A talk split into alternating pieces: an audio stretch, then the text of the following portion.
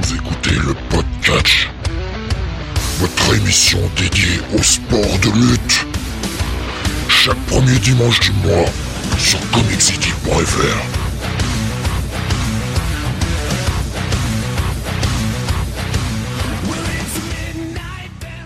Bonsoir à tous et bienvenue sur le 130e numéro du podcast. Nous sommes aujourd'hui mardi 11 octobre 2022 et avec moi ce soir pour vous parler de l'actualité des sports de lutte, John Don Jonath. Putain, si je bégaye, bravo. Oui, non, Don Jonat, effectivement, pas euh, John Donat, hein, bien sûr. C'est Euh, ton- salut à tous. alter ego. C'est ton alter ego maléfique, je pense. John Donat, ouais, ouais, ouais. un personnage d'une série avec des donuts, hein, évidemment. Eh, c'est bon les donuts.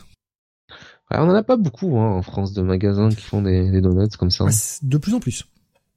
Ah bon? Ouais, ouais, ça se, ça se démocratise, ouais. De plus en plus. On n'a pas encore les Dunkin' Donuts, quoique peut-être à Paris. Mais, euh, mais ouais, ça se démocratise de plus en plus. Est-ce qu'on a les cronuts hein? Putain, je sais pas ce que c'est.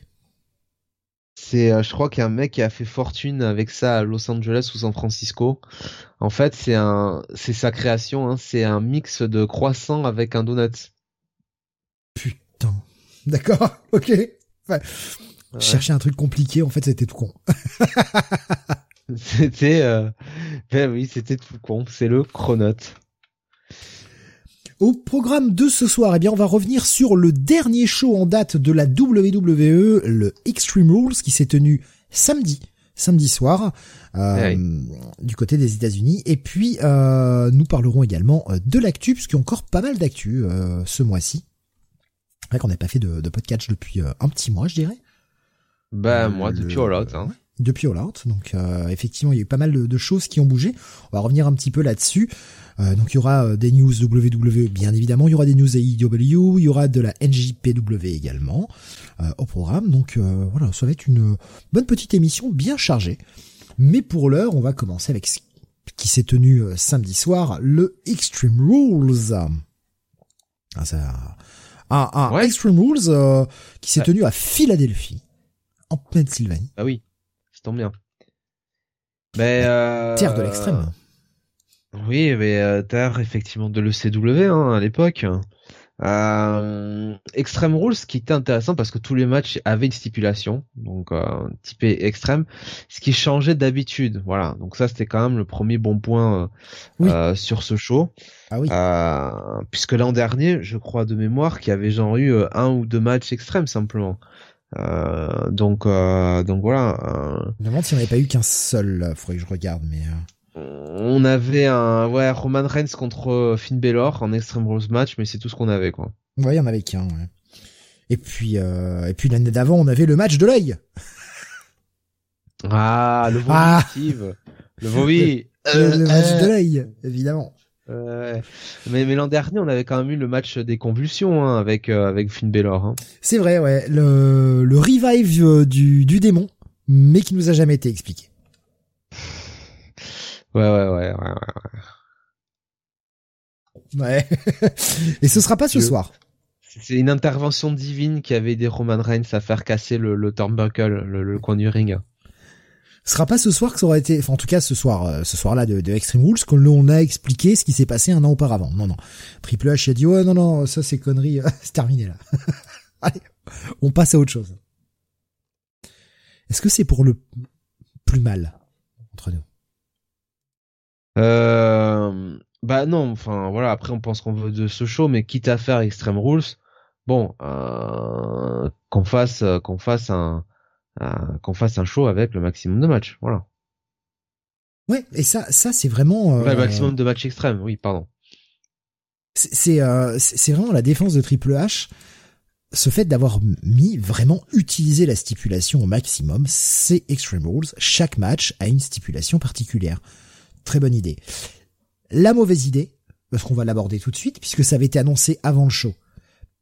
Ouais. Eh bien, c'est que Triple H avait euh, certifié qu'il n'y aurait pas de sang sur ce Ouais. pay-per-view.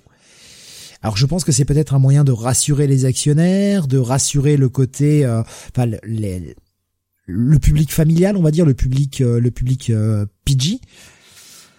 Parce que je pense que les gens se voyant qu'il y avait des stipulations dans tous les sens se sont dit oh là là là là ça va être un, match euh, puis surtout bon ils connaissent Triple H ils se sont dit oh là là ça va être un truc ça va dégouliner de partout comme ils font les autres sauvages et les autres fous dans la compagnie d'en face et Triple H a sûrement voulu rassurer tout le monde en disant il y aura pas de goutte de sang ce qui pour moi a quand même un peu desservi le pay-per-view. Il y a des matchs qui auraient mérité et qui auraient ça aurait été légitime qu'on ait un peu de bleeding, ça aurait renforcé la storyline. Je pense notamment au main event.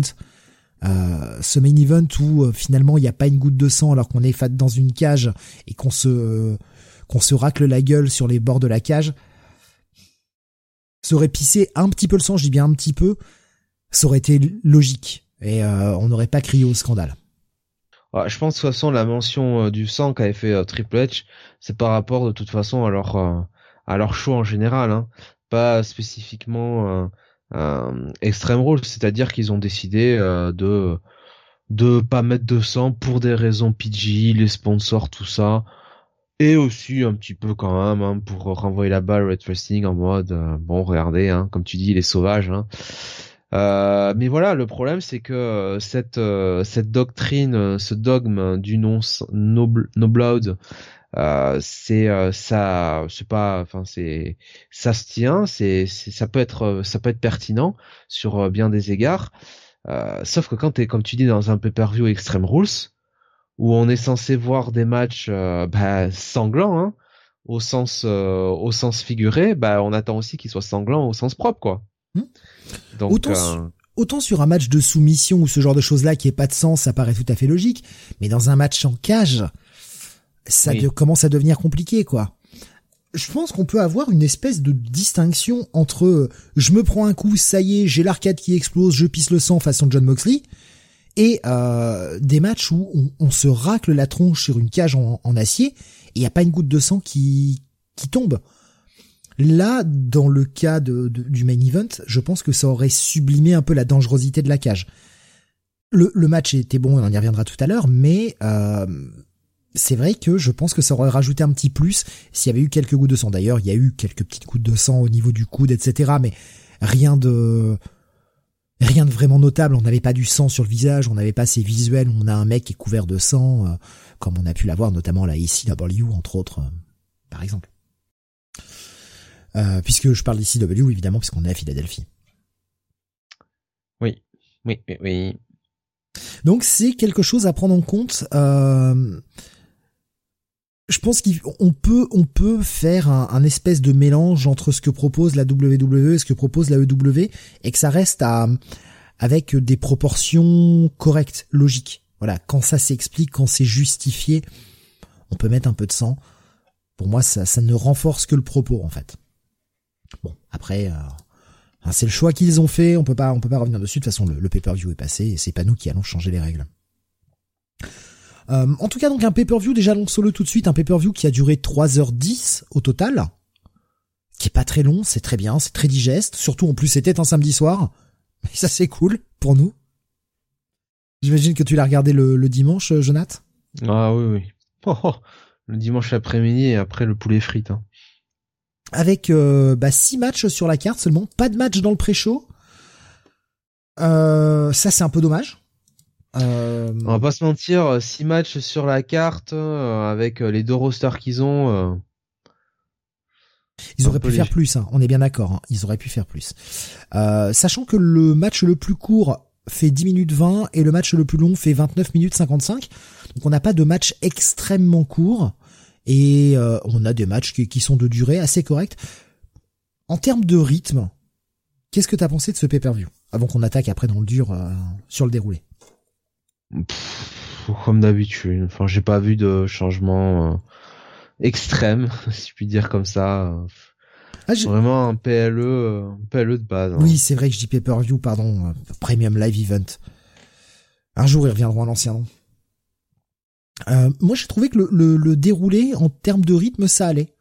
Euh, alors, ça vient peut-être du fait que je l'ai regardé en deux fois, parce que j'ai pas réussi à tenir euh, en direct de le regarder jusqu'au bout. Mais j'ai trouvé qu'en termes de rythme, ça allait.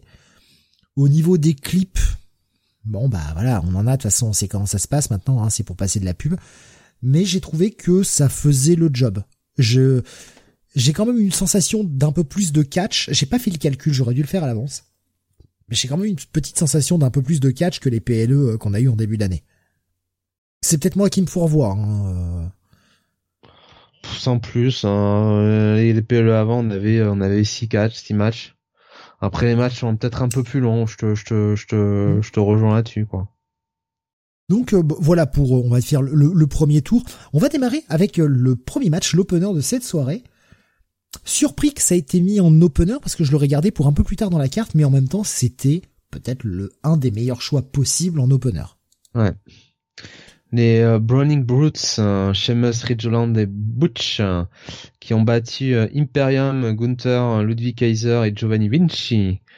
donc dans un six-man tag team Good Old Fashioned Donnybrook match. Quel nom à la chiasse 17 minutes 50, surtout avec Michael Cole qui doit répéter à chaque fois un good old fashioned. Euh, 17 minutes 50. Euh, pour moi, je vais le dire tout de suite, c'est euh, le meilleur match de la soirée.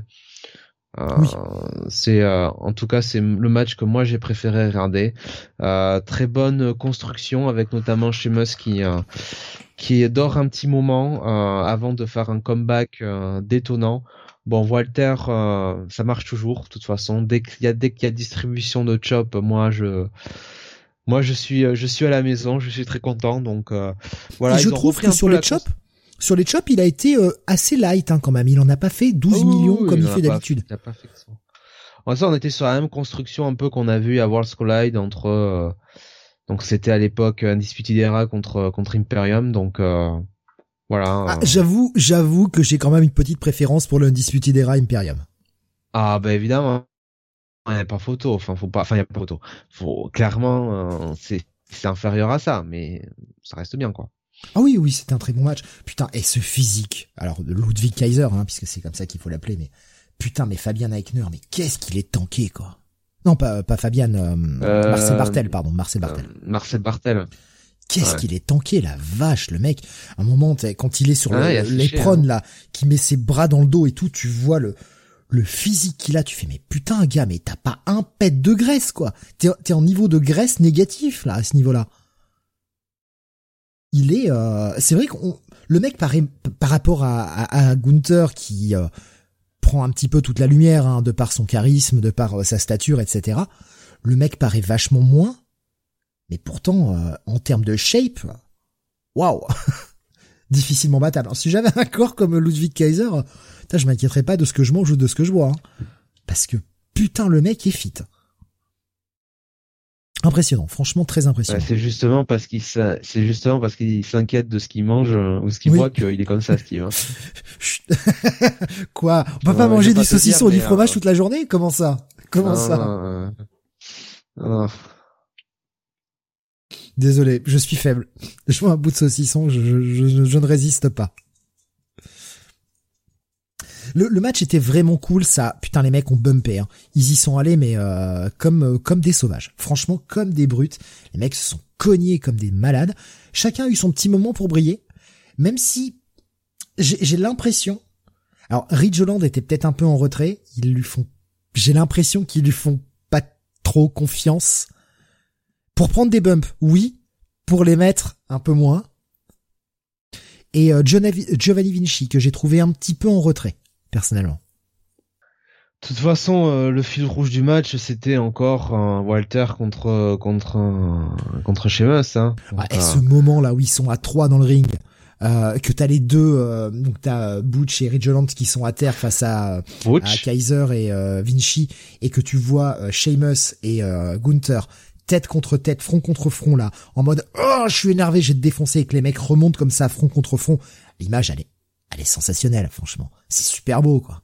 Ça c'est une putain d'image. Il y a plein de bons moments comme ça, hein. franchement. Euh, les mecs sont, euh, les mecs ont bumpé quoi. 17 minutes 52 match où tu t'emmerdes pas une minute. Les mecs ils sont allés comme des dingues, ils se sont ravagés la gueule putain, ça faisait plaisir aussi de revoir euh, bah, Butch, hein, ça me fait chier de l'appeler comme ça, mais de revoir un très bon Pete Dunne, quoi. Butch. Pete Dunne qui fait qui fait des sauts, euh, Pete qui euh, qui travaille.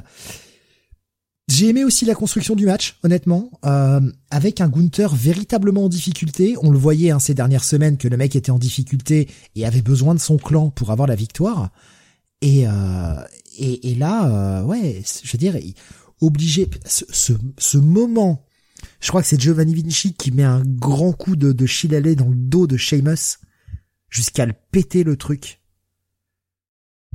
Oh là là, la trace dans le dos de Sheamus derrière.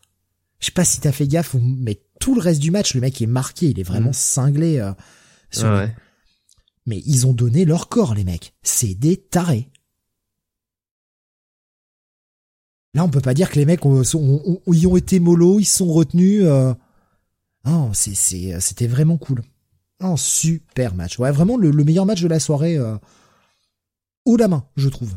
Après, c'est peut-être parce que c'est le genre de catch qui me plaît le plus, mais euh, quoi que quoi que j'aime bien moi les, matchs euh, assez high flying aussi, mais euh, mais euh, franchement, ouais, je, enfin, ce match est ultra divertissant et pour mettre la foule, pour la chauffer à blanc, il y a pas mieux. Quoi. Non, mais clairement, c'est le meilleur match de soirée. Hein. ah, je mettrais un bon 4 4 écart, tu vois, pour ce match. Oh, je serais monté jusqu'au 4 et demi, hein. Ouais. Ouais, en fait, je serais monté à 4 et demi si Sheamus avait piné Walter. J'ai trouvé que c'était un peu facile que euh, Sheamus euh, pine euh, Giovanni Vinci. C'était un moyen de protéger Walter et euh, on lui fait on lui fait un, gros power bomb sur la table la table des commentateurs où le mec reste un petit peu comme ça il peut pas briser le tomber mais on fait comme le tomber sur Giovanni Vinci je me suis dit ah c'est un peu dommage ça aurait eu un peu plus d'impact, euh, puisque là, clairement, après cette victoire, on se doute bien que Sheamus va à nouveau tenter de, de récupérer le titre intercontinental de, des mains de, de Gunther. Ouais. Ouais, mais bon, euh, écoute, euh, ils essayent de garder Walter fort, quoi. Gunther, pardon, fort. c'est quand même, ouais, c'est quand même le mec sur lequel il mise, tu vois. Oui, mais je, je, je, sais pas s'il va garder le titre très longtemps parce que là, avoir un Gunther à ce point en difficulté face à Sheamus, si ça n'a pas de suite, si le mec ne lui prend pas le titre, je suis pas certain que ça rende service à Gunther. Disons qu'idéalement, moi j'aurais fait gagner Imperium parce que bon, ça fait un peu booking 50-50 là ce qu'ils font. Tant pis pour euh, pour Sheamus et, euh, et son et euh, son clan, mais au bout d'un moment, faut mettre des gens over. Mais bon, écoute, euh, ils ont pris, ils ont pris la décision inverse, comme ça. Ouais, voilà. En tout cas, vraiment super match, fortement recommandé. Hein. Allez-y, celui-ci, matez-le. Euh. C'est 17 minutes 50 et vous aurez du très bon catch à mater et euh, vous emmerderez pas une seconde. Tu veux rajouter un dernier élément peut-être sur ce match, Jonath Non. Eh bien écoute, on va passer à la suite avec euh, second match de la soirée, le match pour le titre euh, féminin de SmackDown. Euh, un des, des deux seuls matchs de ceinture de ce match, de ce pay-per-view. Ce qui est bien dommage d'ailleurs euh, qu'on ait que deux titres qui soient hein. défendus. Ouais, ça fait très peu. On y reviendra, je pense, peut-être après sur le bilan final hein, de ce Extreme Rules. Ronda Rousey qui a donc battu Liv Morgan et récupéré son titre son titre féminin de SmackDown dans un Extreme Rules euh, match en 12 minutes 5. Alors, bon, c'est pas c'est pas catastrophique, c'est pas c'est pas mauvais en soi, on voit que les filles font des efforts. Ça reste quand même plutôt moyenasse et puis moi je suis désolé mais si tu veux utiliser euh, la batte de baseball comme euh, un instrument du match pendant plusieurs fois, bah essaye de bien bien l'utiliser quoi parce que là ça faisait vraiment cheapos quoi. Voilà pour pas dire autre chose. Et ça te sort du match. Faut reconnaître que la mère Liv Morgan à défaut d'être talentueuse parce que je je vais être honnête je ne la trouve pas talentueuse sur le ring moyen elle fait euh, elle fait le job. Est-ce que je suis capable de faire la même chose? Non mais c'est pas le propos. C'est pas parce que je suis pas capable de faire la même chose que je ne peux pas juger ses performances elle est, elle est moyenne. C'est une bonne mid-cardeuse. La, la foutre en, en championne. Championne. Je trouve pas ça pertinent. Alors oui, elle a progressé par, par rapport à avant, on est bien d'accord, mais ça ne mérite pas le titre de champion non plus. Je trouve que ça dévalue le titre. Ce qu'il faut lui reconnaître en revanche, c'est que même si elle est pas très bonne en offense, niveau bump, elle sait aller au charbon et elle accepte de prendre des coups salement. Parce que Ronda Rousey l'a pas ménagé. Hein. Bah franchement, c'est un match qui montre un peu déjà euh, voilà que maintenant que Triple H est là, il y a les favoris il y a les, euh, et les et les autres. Euh, parce que sur ce match, qui je rappelle quand même que bon, le but c'était un peu de faire une star hein, avec Liv Morgan en la faisant battre Ronda Rousey, tout ça, tous ces trucs là. Le problème c'est que là, la, façon dont elle a gagné, franchement, la, façon dont elle a gagné avec le, le tapis, enfin voilà. Ouais, mais après elle a gagné d'une autre manière. Mais si tu veux là sur ce match, c'est clair que la star c'est Ronda quoi. Elle a eu pratiquement 90% du match. Euh, Liv Morgan, elle a eu un ou deux comebacks vite fait. Euh, elle perd euh, en abandonnant euh, à cause de la prise de soumission. Enfin voilà quoi. Si tu peux pas faire un enterrement de, de meilleure qualité que ça quoi. Franchement, il y a pas fou. Là là on voit tout de suite, ok, Triple H, bon il est euh, il est pro Ronda, euh, le projet Liv Morgan, ça intéresse pas trop parce que même si elle perdait le titre, t'avais moyen quand même de rendre tu vois le booking plus comment dire équitable quoi. D'avoir un match plus 50-50 là c'était pas du tout le cas hein. c'était quand même un passage à tabac pendant ouais 90% du truc. Ouais, ouais je, je suis assez d'accord avec ça. Et, et c'est dommage. Et en plus ce que je n'aime pas du tout c'est que on avait une Liv Morgan qui était censée être face et on l'avait déjà dit, on ne comprenait pas cette idée qu'elle continue à être face, alors que sa deuxième victoire sur Ronda Rousey, c'était en mode euh, euh, ah ben j'ai tapé parce que je croyais que le 3 était là, mais enfin tu vois, c'est, dire, ça tenait pas debout cette justification et ils ont pas persévéré là-dedans. Ils ont voulu la garder en face, Liv Morgan, ce qui était une très mauvaise idée, alors que le terreau était extrêmement fertile pour la tournée heal. Il la garde en face. Du coup, c'est Ronda qui joue le la heal la meuf vient de remporter le truc, elle la tabasse, elle est clairement supérieure, ça se voit dans le match. Non, on lui fait quand même faire un espèce de heel turn en mode bouhouhou, t'as perdu. Ça aurait eu tellement plus de sens d'avoir une Ronda face qui, après ce match, après avoir gagné la ceinture, relève Lee Morgan en disant bah tu t'es bien battu, bon c'est quand même moi qui est la championne, je te l'avais dit que j'allais te ramasser quoi. Sans comme tu l'avais tu l'avais dit avant, hein, Liv Morgan gagne le titre euh, de manière euh, totalement il quoi, sur le, le cash-in. Donc euh... il y a le cash-in et il y a le deuxième match où il y a ce il y a ce jeu frappe pendant que l'arbitre compte quoi. Ouais, ouais, ouais, non c'est alors bon, euh, on nous a fait un petit exclusif, j'ai vu ça passer, j'ai même pas regardé la séquence, mais ah la là, Liv Morgan is in a dark place, hein, la pauvre elle est euh, dans un coin en mode euh, j'ai perdu mon titre. Bon, on est en train de nous préparer un espèce de heel turn, ce qu'on nous avait déjà annoncé il y a plus d'un an, tu sais, quand elle est revenue en mode je suis trop dark, ou il y a deux ans peut-être même maintenant. En mode je suis trop dark, tu sais, avec toutes ces vignettes, vous ne me connaissez pas, vous ne savez pas qui je suis, machin. Bon bah je pense qu'ils vont ils vont aller sur ce projet-là, mais est-ce que c'est pertinent? Et est-ce que c'est pertinent de faire tourner Liv Morgan en heel alors qu'ils l'ont gardé face tout le long de son règne. Et qu'au moment Mais je suis pas certain qu'elle tourne il en plus. Oh, j'ai l'impression que ça prenne, ça prend bien le chemin quand même. Et, et derrière, on a une Ronda qui est euh, clairement qui agit comme une île en se barrant et après avoir gagné le match. Alors qu'en plus, elle n'a jamais été euh, inquiétée vraiment par Liv Morgan. Ça en faisait une très bonne face combative. C'était parfait. J'ai pas compris leur booking. Vraiment, là, j'ai pas compris. Et puis même, tu vois, tu dis Ronda, euh, Ronda est, une île. Bah, elle agit, elle agit comme une île. Ouais, même pas quoi. Enfin, Ronda, elle triche pas nécessairement quoi sur ce match. Elle se comporte de manière agressive. Voilà, de manière, euh, ok, euh, tu vois, elle trash talk un petit peu Liv Morgan, tout ça.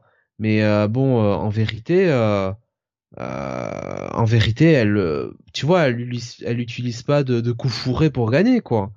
Finalement, non, mais euh, sa bah, réaction post-match, son match Extreme Rules, elle a eu, quoi. sa réaction post-match, c'est quand même pas la réaction d'une face. Hein.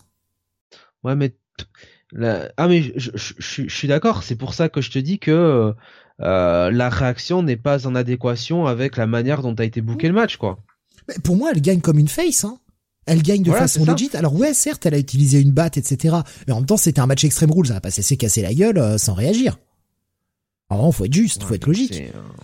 C'est, euh, C'est pour ça que ce match me déstabilise au niveau du booking, pas parce que euh, parce qu'il y a des idées créatives ou des choses auxquelles je m'attends pas, c'est juste que je trouve les idées très connes. Ça, ça ne va pas quoi.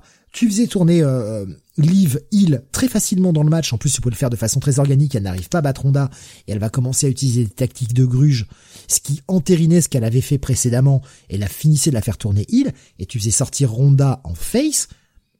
C'était nickel. Mais non, non non, je sais pas, je sais pas ce qu'ils ont branlé là. Bref, un peu dommage, ouais, Ouais. pas un match excitant, malheureusement. Ça se laisse regarder, c'est pas un mauvais match. Mais bon, pff, voilà. C'est pas le match que je reverrai et il sera clairement pas dans mon top 10 de l'année. hein. Et quand bien même nous ferions une catégorie à part pour les matchs féminins, il sera pas dans mon top 10 de l'année, celui-ci. Ouais, parce faut pas déconner, on va pas faire une catégorie pour les femmes non plus. non, non, mais clairement, euh, on a vu euh, bien, bien, ouais, bien, bien de, de matchs supérieurs à ça et euh, euh, et bien entendu euh, à la à la WWE qui a quand même une division féminine de très très bon niveau hein. au Oui, niveau des sûr. talents. euh. On reparlera du- de l'autre match, l'autre match féminin Ouais. sur la carte après. Je pensais pas forcément à celui-là, mais bon. Oh, qui est, qui est quand même bien mieux que celui-ci. Oui, oui, mais je suis pas non plus dithyrambique. Hein. Je, je dirais pourquoi. Ah, bah, bah moi j'aurais aussi des trucs à dire. Très bien, la bagarre, la bagarre comme avec Sam, la bagarre. Bon, Non, alors je je te préviens, mais euh, euh, je te préviens, mais je me laisserai pas marcher dessus euh, comme toi tu t'es laissé marcher dessus. Hein.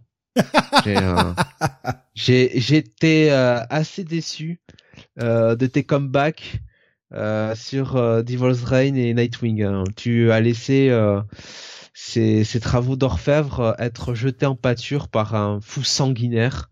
Hein. Oh, Euh, m'étant déjà tellement exprimé dans les comics weekly, je me suis dit que ça ne servait à rien. Sorti tout droit d'un asile, hein, si ce n'est pas de la prison. Mais Euh, tu, tu ne peux pas, tu ne peux pas euh, faire changer un fou d'avis, c'est pas possible. T'es sûr, sûr. On le sait, cet homme est fou. Et en plus, il veut pas se défendre, donc je peux le tracher là. Hein Pratique. Alors, si, euh, si vous allez à son lieu de boulot pour pour le saluer, euh, euh, ce sera pas forcément là où là où vous l'attendez. Allez, on va continuer. Euh, Oui, on, bon. on va donner une petite note. Un, un petit 3. Allez, ouais, euh, t'es sympa. deux- hein. 2,75. Moi, ça fait- Allez. Ça fait deux et demi, pas plus. Hein. Ouais, non, je vais rester sur un 2,75. Un petit Ah, peu plus que la moyenne, quand même. Tu es gentil. euh, Tout le monde sait euh, sur Comic City que c'est toi le plus gentil. euh, voilà, la notation. plus gentil, je sais pas. mais le plus gueulard, sûrement, ouais. Ça, ça, par contre. Allez, Le plus la agressif, le plus Ouais. hargneux. Euh, là, le petit roquet. Le petit roquet, évidemment. Ouais, le petit chien là qui qui qui tourne autour du gros là. Hé hé hé Spike. hé. Le match d'après, euh, c'est Carrion Cross contre Drew McIntyre dans un strap match, euh, qui est décidément mon match préféré parce que Scarlett. Ouais, d'accord. Euh, J'attendais, je sais que Jonath, euh, Jonath nourrit une passion incroyable pour Scarlett. Elle, elle est très jolie, elle est juste refaite de partout. Euh, 10 minutes 20 euh, de strap match, victoire de Karen Cross. Alors, C'est le match le plus court alors même, on nous en a mis plein la vue hein, avec l'entrée de Karen Cross. Là, il y a ça fumée de partout. Euh, vraiment, je, je pense qu'il y y a, il y a dû avoir quelqu'un qui a qui a fait craquer un fumigène là. Euh, donc en noir et blanc l'entrée là, c'est la c'est la folie, on se croirait à la NXT.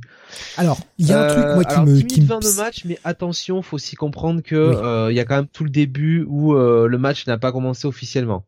C'est-à-dire que il y a un truc moi qui me fume dans l'entrée, sans mauvais jeu de mots. Bon, un peu avec un mauvais jeu de mots, ok.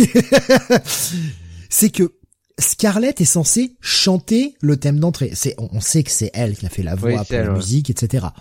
Mais quand elle arrive au ring, elle est censée chanter et elle chante ce putain de refrain euh, dès qu'elle arrive sur le Ouais, ring. ouais. Ouais, mais le couplet, elle le chante pas. Et pourtant, c'est sa voix. Et ça, ça me, ça me casse les couilles. Tu peux pas imaginer. Soit tu chantes tout, soit tu chantes rien. Ça peut pas, tu peux pas faire un Jean-Michel à moitié. Ça marche pas, ça rend le truc con. Ça fait playback. Alors on le sait que c'est du playback, on peut suspendre notre incrédulité, mais à un moment quand la meuf a marche au ring, qui a sa voix, qu'elle ne chante pas, qu'elle a la bouche bien fermée, et qu'elle arrive dans le ring et qu'elle se met à chanter le truc, tu fais mais tu te fous de ma gueule. Là tu te fous de ma gueule. Et ça fait plusieurs fois que je la vois faire ça et je trouve ça complètement con. Bon déjà le fait qu'elle arrive sans micro et qu'elle chante et qu'on est censé l'entendre, c'est déjà un peu débile, mais je veux bien passer là-dessus. Mais tu vois, tu te dis putain l'entrée elle est con, elle est foirée là. Bon, admettons, elle rattrape avec son costume, euh, ça va. Ça va, on lui pardonne. Ouais, donc le match qui commence, qui dure 10 minutes 20, mais en réalité, il y a bien 2-3 minutes avant qui se passe, même Ah oui, peut-être un peu oui, plus, facile. parce que euh, il y a le moment où Karen Cross, un bon hit qu'il est, euh, ne veut pas mettre le strap, euh, la ceinture, enfin le, le enfin oui, son poignet sur le sur le strap, et et en profite pour, avec l'aide de, de Scarlett, attaquer.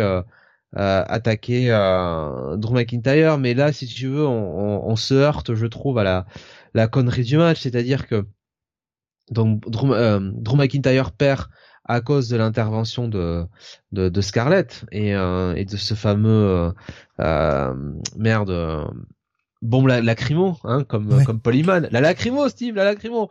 euh, et euh, si tu veux, euh, mon pro- problème, c'est que bah, si elle était capable de pouvoir intervenir à plusieurs moments du match comme ça et de mettre de la lacrymo à Drew McIntyre, pourquoi elle a attendu la fin, quoi? Tu vois, pourquoi elle a pas fait dès le début? Puisque finalement, il n'y avait pas de disqualification. On- Les commentateurs ont passé leur temps à nous dire non, mais attention, dans un strap match, il n'y a pas de disqualification. Bah très bien. Bah alors pourquoi ils ont pas fait un handicap match tout de suite, quoi? Tu vois? Oui, puis de toute façon c'est un handicap match et alors là encore, c'est gênant, mais ça va. Je j'aurais la même euh, le même reproche à faire sur le, pas le prochain match mais le match d'après. C'est ah mon dieu c'est une femme ma kryptonite je peux pas la toucher oh non j'ai pas le droit. Et pourtant, Dieu sait qu'on aimerait toucher Scarlett, hein. Et en fait ça je n'en peux plus. Ça y est c'est officiel, c'est définitif, je n'en peux plus. Je ne regarderai plus un seul match du Judgment Day. Déjà. Et je ne regarderai plus de match avec Karrion Cross. Ce n'est pas possible. Tant qu'on est dans cette configuration de mon Dieu, on ne peut pas toucher la femme parce qu'on va avoir toutes les associations féministes sur le dos. Parce que, bien sûr, hein, on comprend que les mecs peuvent se mettre des grandes patates dans la gueule, les femmes peuvent se mettre des grandes patates dans la gueule, faire des trucs incroyables, c'est du catch. Mais là, par contre, un homme ne peut pas toucher une femme. Ça gêne pas les autres compagnies de faire des intergenders. Et les femmes n'en sortent pas forcément diminuées. Et on n'est pas là en train de glorifier la violence faite d'un mari qui défonce sa femme. Pas du tout. À un moment, si vous mélangez les deux, c'est que vous avez vraiment un problème psychologique et il va peut-être falloir vous remettre en question. Et tant qu'on est dans cette configuration-là, ça ne pourra jamais fonctionner en termes de booking. C'est une femme, je peux pas la toucher, je lève les mains, je me rends. Ah, mon dieu, ça y est, j'ai perdu, j'ai plus qu'à me coucher. C'est complètement con. Donc on a un Drew McIntyre qui est là, non, je peux pas, je vais passer à côté pour faire mon Claymore kick. Ouais. Et ce sera pire dans l'avant-dernier match de cette soirée. Pire. C'est la, c'est le, la, trajectoire qu'a choisi la WWE, et tant qu'on sera dans des matchs comme ça, ça ne pourra jamais marcher. Voilà. Donc, euh, bah ouais, pff, une fin de merde avec un début de match qui déjà, j'ai trouvé ça assez con, d'un Carrion Cross qui est toujours là en mode, euh, je vais te ramasser, je vais te défoncer, tu vas voir, euh, je suis plus balèze que toi, et qui refuse de mettre le strap. Ça fait passer vraiment Drew McIntyre pour un débile. Oh, Moi, je dirais plus Karen Cross pour un lâche, quoi, puisqu'il est présenté un petit peu comme ce mec euh, avec ce, ce gimmick de vraiment de destroyer et compagnie. Puis finalement, non, c'est juste un mec qui se cache derrière sa femme, euh, qui triche, qui gagne comme un bon heel euh, dégueulasse, quoi. Ouais. Donc, Pour le mec imbattable qu'on nous c'est- avait vendu à en la vrai, c'est Drew euh. McIntyre hein, qui, qui, qui en sort un peu grandi, puisque Drew, euh, lui, euh, bon, enfin, c'est vrai qu'il passe pour un con avec, euh, avec Scarlett, mais, mais Drew, au moins, s'est s'est battu euh, franchement, quoi. Enfin, bon. Après, les mecs se sont, se sont quand même mis des gros coups de strap. Ils ont fait le job, hein, de ce côté-là. Mais c'est vrai qu'en termes de booking, et c'est le problème que j'aurai avec Extreme Rules, c'est que le booking est parfois quand même assez incohérent. Va falloir qu'ils, reprennent un peu ça parce que ça gâche en fait, ça gâche les fins de match. C'est dommage parce qu'on a de la très belle action, mais les fins de match sont gâchées. Et j'ai quand même du mal à dissocier. Alors je sais qu'il y en a certains qui arrivent, et tant mieux pour eux. Je suis à la rigueur, je suis même un peu envieux, mais j'ai quand même du mal à dissocier le très bon catch du mauvais booking. en se disant bah ouais le match était quand même cool, ouais la décision finale elle est nulle, euh, ça n'a pas de sens etc. Mais le match était super cool. Bah ouais si la décision finale elle est nulle, ça me gâche quand même une bonne partie du match. Et euh, moi ce côté de ouais faut faire rager un peu le spectateur et tout. Ouais mais il y a des limites. Il y a quand même des limites euh, sur lesquelles tu peux faire rager le spectateur. Tu peux pas y aller à fond en mode c'est ultra cheaté. Aujourd'hui avoir une femme qui t'accompagne, t'es en god mode en fait. T'es en god mode étant donné que si elle intervient, ah bah non, bah je lève les bras, je peux pas te toucher, j'ai pas le droit, je peux pas rendre les coups. L'arbitre ne la renvoie jamais, euh, ne la renvoie jamais en coulisses. Bon bah à un moment, ça n'a plus aucun intérêt de regarder ce genre de match. Tu sais exactement comment ça va finir à chaque fois. Et on nous a pas trompé euh, dans ce PLE. Dommage, dommage, franchement, euh, match le plus court de la soirée et un match qui m'a déçu. J'en attendais un petit peu plus quand même. Tu veux rajouter quelque chose par rapport à ça? Non, non. Eh bien, je te propose que l'on passe au match suivant, l'autre match pour le titre, euh, le match pour la titre Raw entre Bianca Belair et Bailey. Euh, un match donc du coup que tu qui n'a pas forcément euh, qui ne t'a pas forcément bien séduit, si j'ai bien compris. Alors moi j'ai trouvé ça mou du genou. Euh, euh, des matchs de l'échelle quand même. Moi j'attends maintenant avec tous les matchs de l'échelle qu'on se tape tous les ans. J'attends quand même un certain niveau. j'ai quand même un niveau d'exigence. Là, c'était hyper safe, ça a pas pris trop de risques. Il n'y avait pas vraiment de spot très euh, très inventif. Sauf à la fin. Et sauf à la fin si tu veux. Euh, et moi, surtout, ce qui me bute, c'est l'intervention à la fin de Dakota Kai, Dakota Kai et Yoshirai. Et là, tu te dis, bon, alors, on laisse faire, on laisse faire un 3 contre 1. Donc, la question, c'est pourquoi elles sont pas, elles ont pas attaqué dès le début du match. Voilà. Pourquoi? Puisque finalement, les commentateurs nous le redisent bien euh, pendant pendant leur intervention, mais c'est sans disqualification, elles ont droit d'être là. Mais pourquoi elles sont pas venues aider euh, Bianca euh, euh, Bailey dès le départ pour faire un 3 contre 3 dès le début, enfin pour même 3 contre 1 dès le début, pour comment dire monopoliser l'attention de Bianca Belair et laisser tranquillement Bailey décrocher la ceinture. Donc moi ce genre d'intervention, ça me casse le ça me casse mon incrédulité, ça ça me voilà, ça me bute. Et comme en plus le match, bah il était pas, il était pas oufissime. Bah voilà, pour moi c'est, pour moi c'est moyen. Mais euh, alors pour ce qui est du du fait de pourquoi elles ont pas attaqué euh, plus tôt, je pense que on peut très facilement l'expliquer par le fait que bah Bailey euh, voulait gagner seule, mais voyant qu'elle était en difficulté, bon bah ses potes sont intervenus quoi. Parce que finalement, si elles intervenaient dès le départ, qui c'est qui passe pour la faible? C'est Bailey. Ouais, mais Bailey, elle est pas là-dessus, quoi. Bailey, elle veut le titre, elle s'en fout, quoi. Euh, c'est une, c'est une, c'est une île de première, quoi. Tu vois, elle, euh, je veux dire, elle, à la limite, elle s'en fiche pas mal de savoir euh, comment, comment elle gagne le titre, quoi. Donc, non, je sais pas. Écoute, peut-être, hein, t'as raison, hein, mais je suis pas, je suis pas convaincu. Le, le spot final dont je parlais, c'est un spot qui est complètement dingue je sais pas pourquoi elles ont fait ça. C'était hyper risqué. Et j'ai vraiment cru que Bailey s'était flingué la mâchoire. Heureusement, on voit euh, un peu après des images où ça va. Elle a pas l'air de pisser le sang, elle a pas l'air d'avoir perdu toutes ses dents. Mais ce spot, il est complètement, limite, il est complètement con en fait. On a une euh, une Bianca Belair qui a Bailey sur ses épaules et Bailey qui tient une échelle et elle la balance Bailey fait un espèce de salto et retombe la gueule sur l'échelle. Mais vraiment, en se tapant la mâchoire, je me suis dit, ça y est, elle s'est explosé toutes les dents. Ça y est, elle a plus de bouche. Et ce spot, il est euh, visuellement assez fou, c'est certain, même s'il n'a pas été très bien filmé. Mais je trouve que c'était prendre beaucoup de risques pour une victoire qui n'est pas si... Elle paraît pas si belle, en fait, je trouve, la victoire. Alors, je sais pas si c'est une misco entre les deux, parce que j'ai l'impression que Bianca partait pour lui faire un KOD sur l'échelle qui était posée par terre.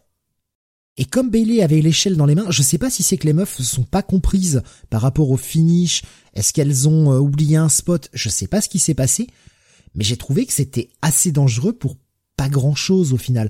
J'ai pas trouvé que la, victoire de Bianca Belair était plus, on, était plus belle après ce spot là, quoi. je, sais, pas ce que t'as pensé de ce spot final, je suis très partagé, quoi.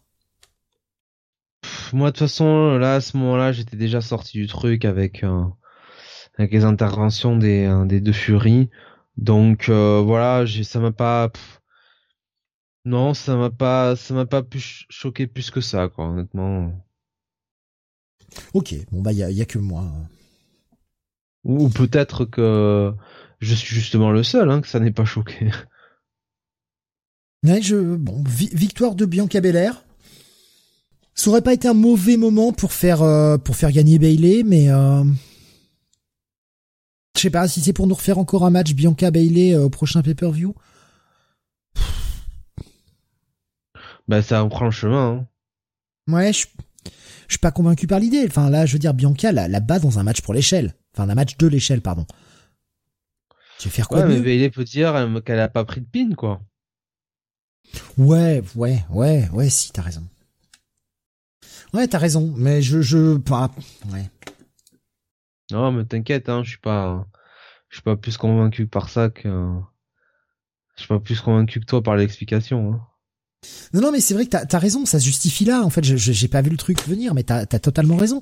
Oui, il a, elle a pas pris de pin, donc on peut justifier un rematch pour ça.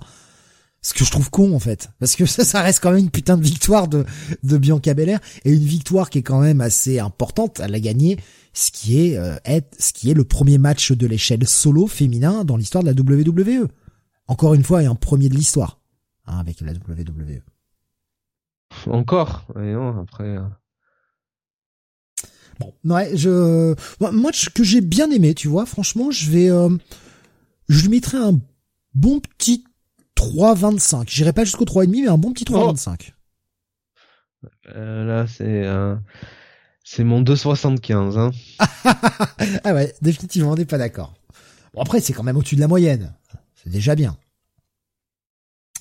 Allez, le match, euh, le match de la rage, le match qui m'a, qui m'a fait gueuler, qui m'a, le ah match où quand je l'ai vu, je, je me suis pris la tête dans les mains et euh, comme je, comme je le disais, euh, j'ai regardé le pay-per-view, euh, je, je l'ai pas regardé en direct le soir même, le, samedi soir, parce que je me suis, je commençais à sentir un peu la fatigue. Donc j'ai stoppé après le Bianca Belair Bailey, puisque je, le match d'après c'est un high quit match. Je savais que ce serait long. Je me suis dit je vais pas tenir. Et je l'ai regardé qu'après. Et il me restait donc deux matchs à voir, celui-ci et le main event. Ce match m'a tellement saoulé que je me suis dit j'arrête. Ah. Et je, ah. j'ai regardé, j'ai regardé le, le main event le lendemain encore. Tellement ce match m'a énervé. On parle du Finn Balor contre Edge. Oui, victoire de Finn Balor dans ce high quit match en 29 minutes 55. Et effectivement, il y a quand même toute la première partie du match qui est chiante, mais chiante, puisqu'ils vont se battre dans les travées, euh, ils vont euh, se mettre euh, des tartes sur la gueule, ça n'avance pas. Puis évidemment, comme la stipulation c'est du high quit, à chaque fois, faut arrêter le match pour savoir est-ce que l'adversaire va arrêter ou non, on va dire I quit. Et puis à la deuxième partie avec plus d'action, des interventions de toutes parts, et je vais te laisser te lâcher là-dessus, mon cher Steve. Non, vas-y, commence, je t'en prie, commence. Alors, on a les donc bah déjà le Judgment Day hein, qui finit par enfin arriver, j'ai envie de dire, pour s'en prendre à Edge. Euh, on a Rey Mysterio qui euh, vient vient aider Edge, mais évidemment il peut pas frapper Rhea, il peut pas frapper son frère, son fils, donc il sert un peu à rien, il se fait pulvériser. On a finalement euh, Bess Phoenix qui arrive pour pour aider Edge, qui entre temps s'était fait menotter au ring. Et Bess Phoenix là, elle prend tout le monde là, littéralement. elle détache Edge, Edge reprend l'avantage.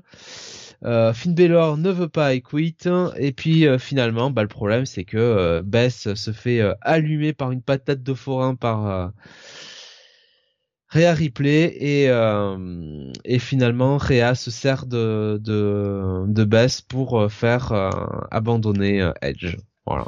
Le mode le mode I quit. Ah ouais en menaçant de je vais lui faire un concerto, donc Edge abandonne euh, pour essayer de sauver sa femme. Et bien sûr, hmm, Barea, elle a pas, elle a trahi sa promesse, elle lui fait quand même le concerto. Concerto où ça tape quand même. Hein. Euh, je sais pas si t'as vu l'image, mais euh, la tête de Bess, elle a quand même pris un petit jeton. Euh... En fait, ce qui m'énerve, c'est ce que je disais tout à l'heure avec dans le match Carrion Cross contre Drew McIntyre. il y a une interview, euh, une interview, n'importe quoi, une intervention, excuse-moi. Il y a une intervention de Damien Priest, il y a une intervention de, de Dominique Mysterio, ça me pose pas de problème. Edge est tout à fait en mesure d'essayer de s'en débarrasser. Alors il y arrive, il y arrive pas. À la rigueur, il est, euh, il est en, sous-nombre et il se fait tabasser, mais il peut quand même rendre des coups avant de, avant de s'écrouler. Oui, mais à partir du moment où Rhea Ripley est là, elle est face à lui, qu'est-ce que fait Edge? Il lève les mains en l'air. Véridique, regardez l'image, il lève les mains en l'air, il recule en mode non je te touche pas, j'ai pas le droit. Putain, c'est un de match, tu lui mets une grosse patate de forain dans sa bouche, tu lui fais cracher ses putains de dents, et on n'en parle plus. C'est bon. Faut arrêter les conneries. Et ça fait trois mois que c'est ce genre de booking avec Rhea Ripley. Rhea Ripley, c'est Dieu. C'est le God mode. Elle arrive, ah, pas touché. Ah non, pas le droit, pas touche. C'est plus crédible. Si encore c'est la première fois que tu me le sers, ce plat, bon bah ok, j'y goûte, j'aimerais pas, mais j'y goûte. Mais là, bordel, ça fait trois mois que t'essayes de me faire manger ton plat à la merde. Je vomis à chaque fois, c'est pas une nouvelle fois que ça va pas me faire vomir. C'est complètement con. Et c'est ce que je disais sur Judgment Day, c'est ce que je disais déjà sur Rétribution. À partir du moment où tu as un clan mixte et que tu n'as pas le droit au match intergender, ça pose des problèmes de booking.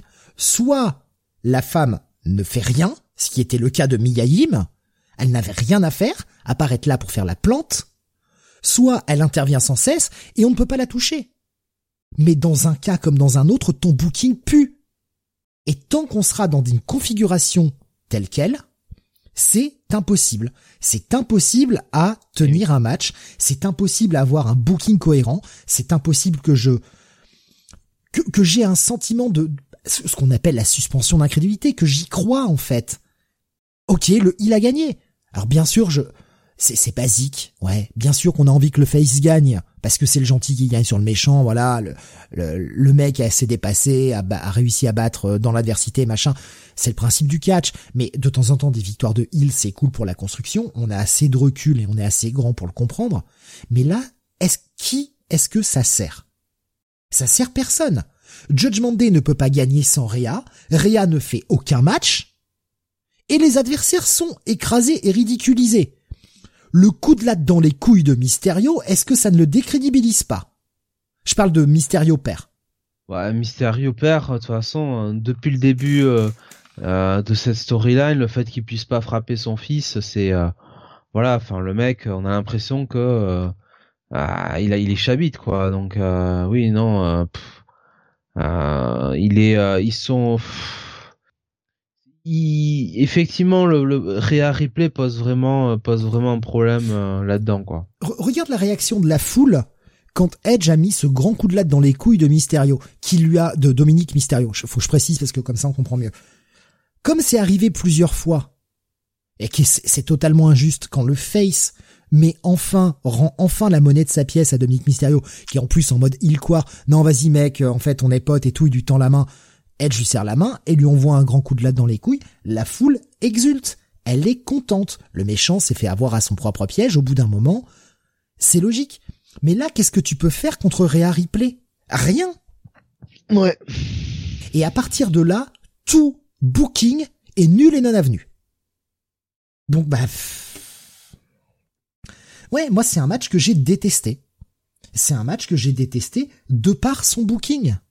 Moi je pensais que Edge Styles euh, allait intervenir parce qu'ils avaient construit un peu cette storyline avec Finn qui disait euh, très justement à, à Edge Styles que finalement euh, lui il avait toujours soutenu Edge Styles, il avait toujours aidé, il avait jamais bah ouais, il avait jamais comment dire, il avait jamais trahi Edge Styles. et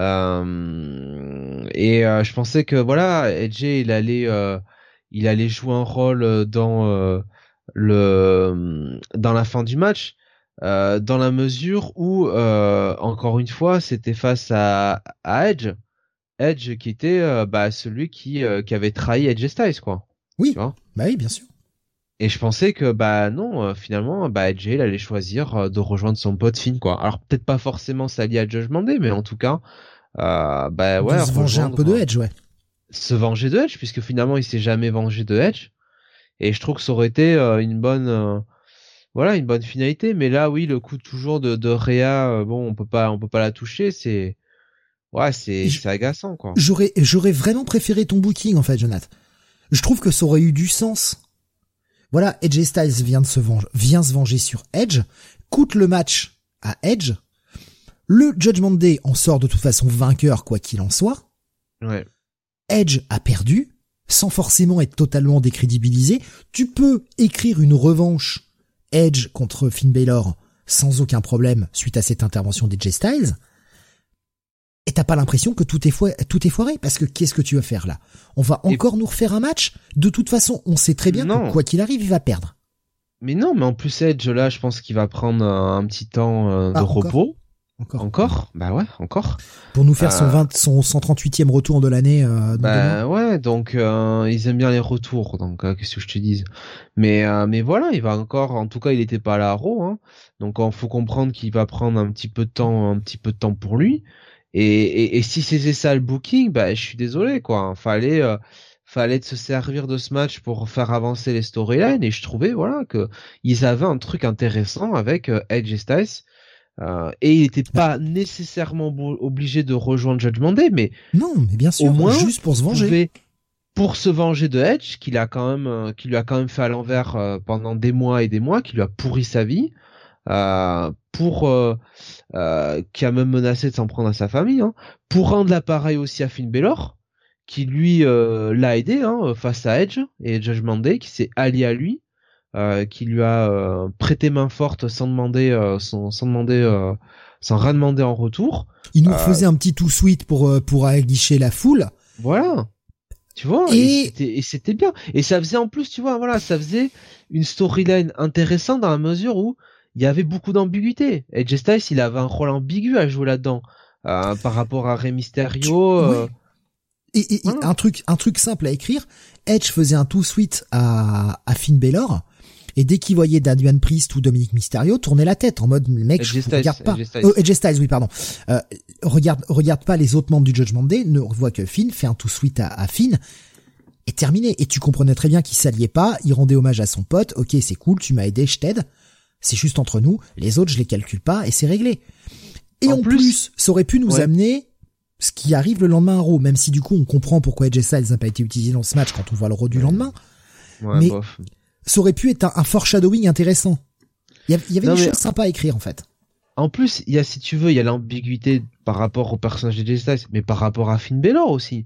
C'est-à-dire que là, euh, on aurait pu, si tu veux, là, très bien justifier en storyline, quand Finn Balor faisait toujours euh, ses petites promos en backstage avec Edge Styles du côté de Raw, où il disait, non mais moi je suis ton pote, j'aurais, je serai toujours derrière toi, je serai toujours là pour t'aider, euh, moi je t'ai jamais trahi, je t'ai toujours soutenu, bah là tu pouvais te dire, ben voilà, ça, euh, c'était pas euh, Finn Balor qui manipule, euh, qui manipule Edge Styles. Le mec a beau être dans le Judgment Day, il était vraiment sincère vis-à-vis de son rapport euh, avec Edge Styles, et Edge Styles lui rend, lui rend l'appareil.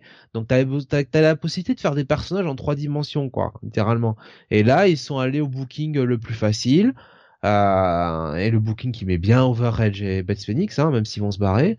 Euh, et euh, c'est ça qui est dommageable, quoi. T'avais l'occasion là d'écrire un bon truc euh, au niveau de la storyline. Et moi, ce qui arrive derrière, euh, le lendemain, moi j'ai roulé des yeux, quoi. Je suis désolé, je me dis par rapport à tout ce qui m'avait mis sur le plateau euh, les semaines d'avant, et ce que je m'étais imaginé, ce qui était possible de faire, parce que je disais pas, voilà, je me disais pas bien sûr à Styles il allait dans le jeu demandé ou il allait rejoindre Finn ad vitam mais t'avais besoin de, de t'avais t'avais la possibilité de créer vraiment une storyline intrigante, une association pendant euh, quelques semaines, quelques mois entre les deux, faire euh, monter un peu tout ça, et puis pourquoi pas que ça explose à WrestleMania et faire un match, voilà, à WrestleMania entre les deux avec euh, toutes ces storylines derrière. Là, bah non, là on va directement au plus facile quoi. C'est ça qui me fait chier quoi. C'est qu'ils m'ont donné des choses à Raw qui étaient vachement intéressants et qui étaient parmi les meilleurs trucs qu'on voyait à Raw, tous ces passages, ces échanges avec Finn Balor, et puis et, et, puis me le retire quoi. C'est ça qui m'énerve en fait. L'autre truc aussi, tu vois, que je trouve un peu euh, con dans la manière de le réaliser, c'est que quand on voit un Edge qui est là en mode ah ma femme, ma femme, euh, au secours, venez les médecins, machin et tout. Pendant ce temps-là, on nous montre les espèces de plans de caméra sur euh, Finn Balor qui est en train de célébrer avec tout son clan en mode regardez, c'est moi qui ai gagné. Mec, t'as rien gagné du tout. T'as rien gagné du tout, en fait. Et, on essaie de nous faire croire qu'il en sort fort, mais pas du tout. Je trouve que Finn Balor en sort décrédibilisé, moi. Il s'est fait, euh, Edge, il a, même gagné des 3 contre 1 dans ce match, quoi. Il s'est fait pulvériser Finn pendant tout le match, pratiquement. Donc non, il en sort pas fort, quoi.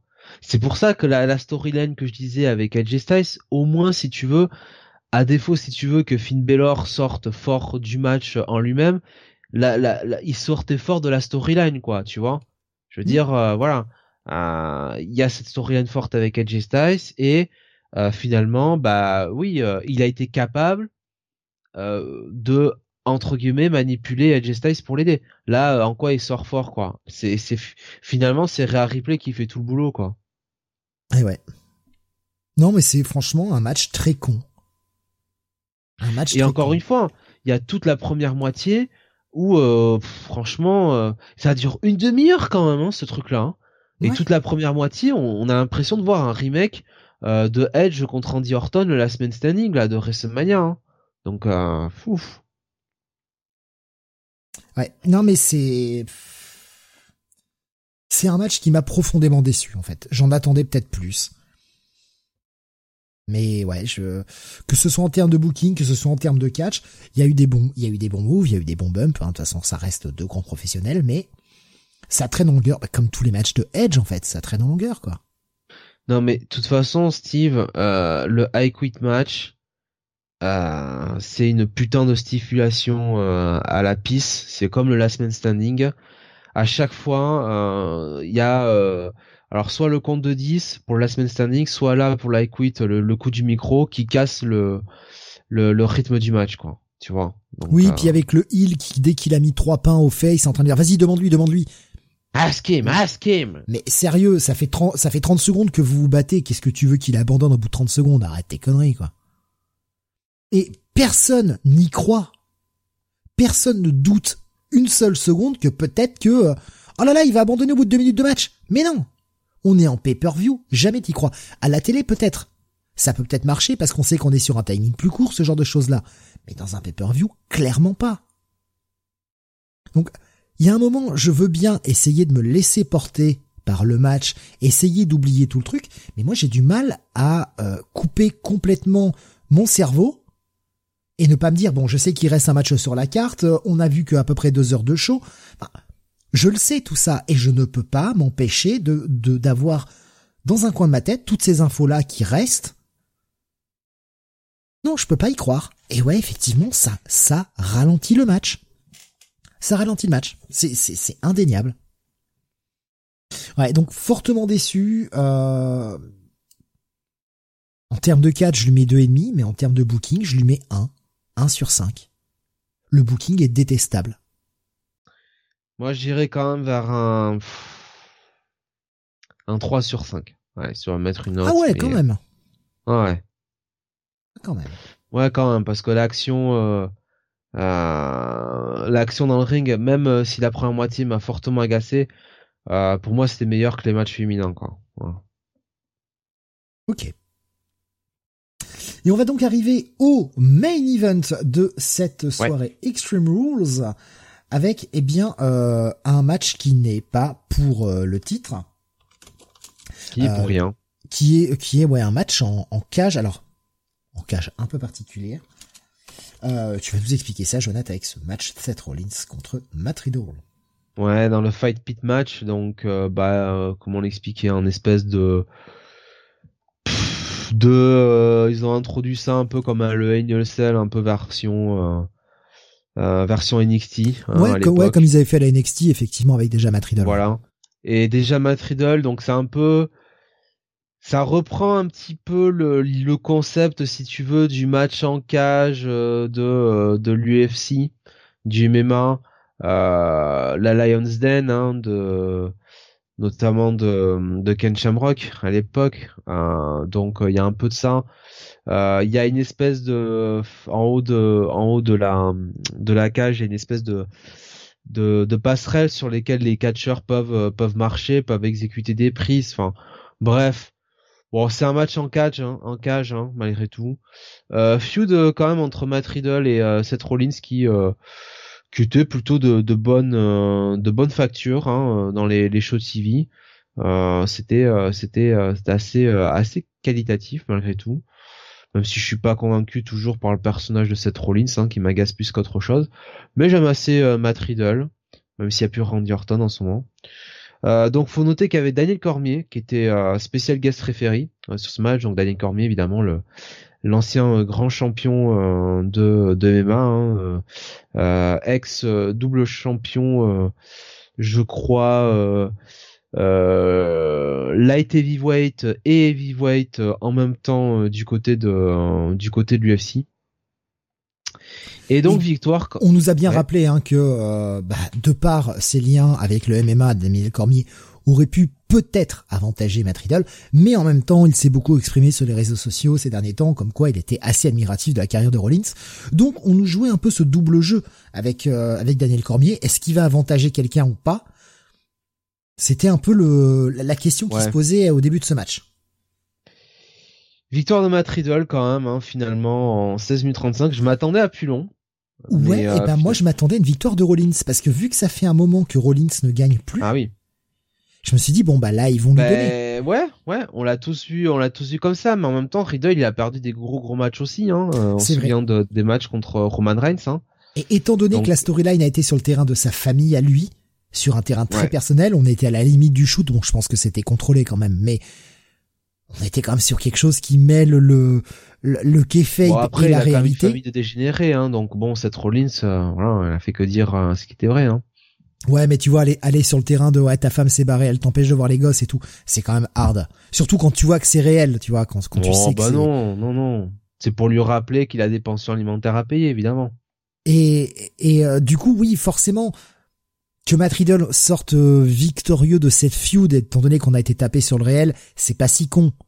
De toute façon, les deux choix, les deux choix étaient bons, hein, et honnêtement, euh, je trouve que c'est euh, un très bon match. il fallait quand même un gagnant de toute façon, et quitte à choisir un gagnant, c'est vrai que valait peut-être mieux que ce soit quand même Matt Riddle, quoi. C'est quand même à lui que ça, que ça a bénéficié le plus. Oui, Seth Rollins pourra toujours remonter de toute façon. Voilà. Euh, donc voilà, euh, bon, euh, très bon match. Je l'ai pas trouvé non plus sensationnel ce match. Je l'ai pas, j'ai pas trouvé finalement que la stipulation avait été, comment dire, si, euh, je vais pas dire si utile que ça, mais j'ai rien vu, si tu veux, qu'on n'aurait pas pu faire dans un match en cage, quoi. Voilà, ou typiquement.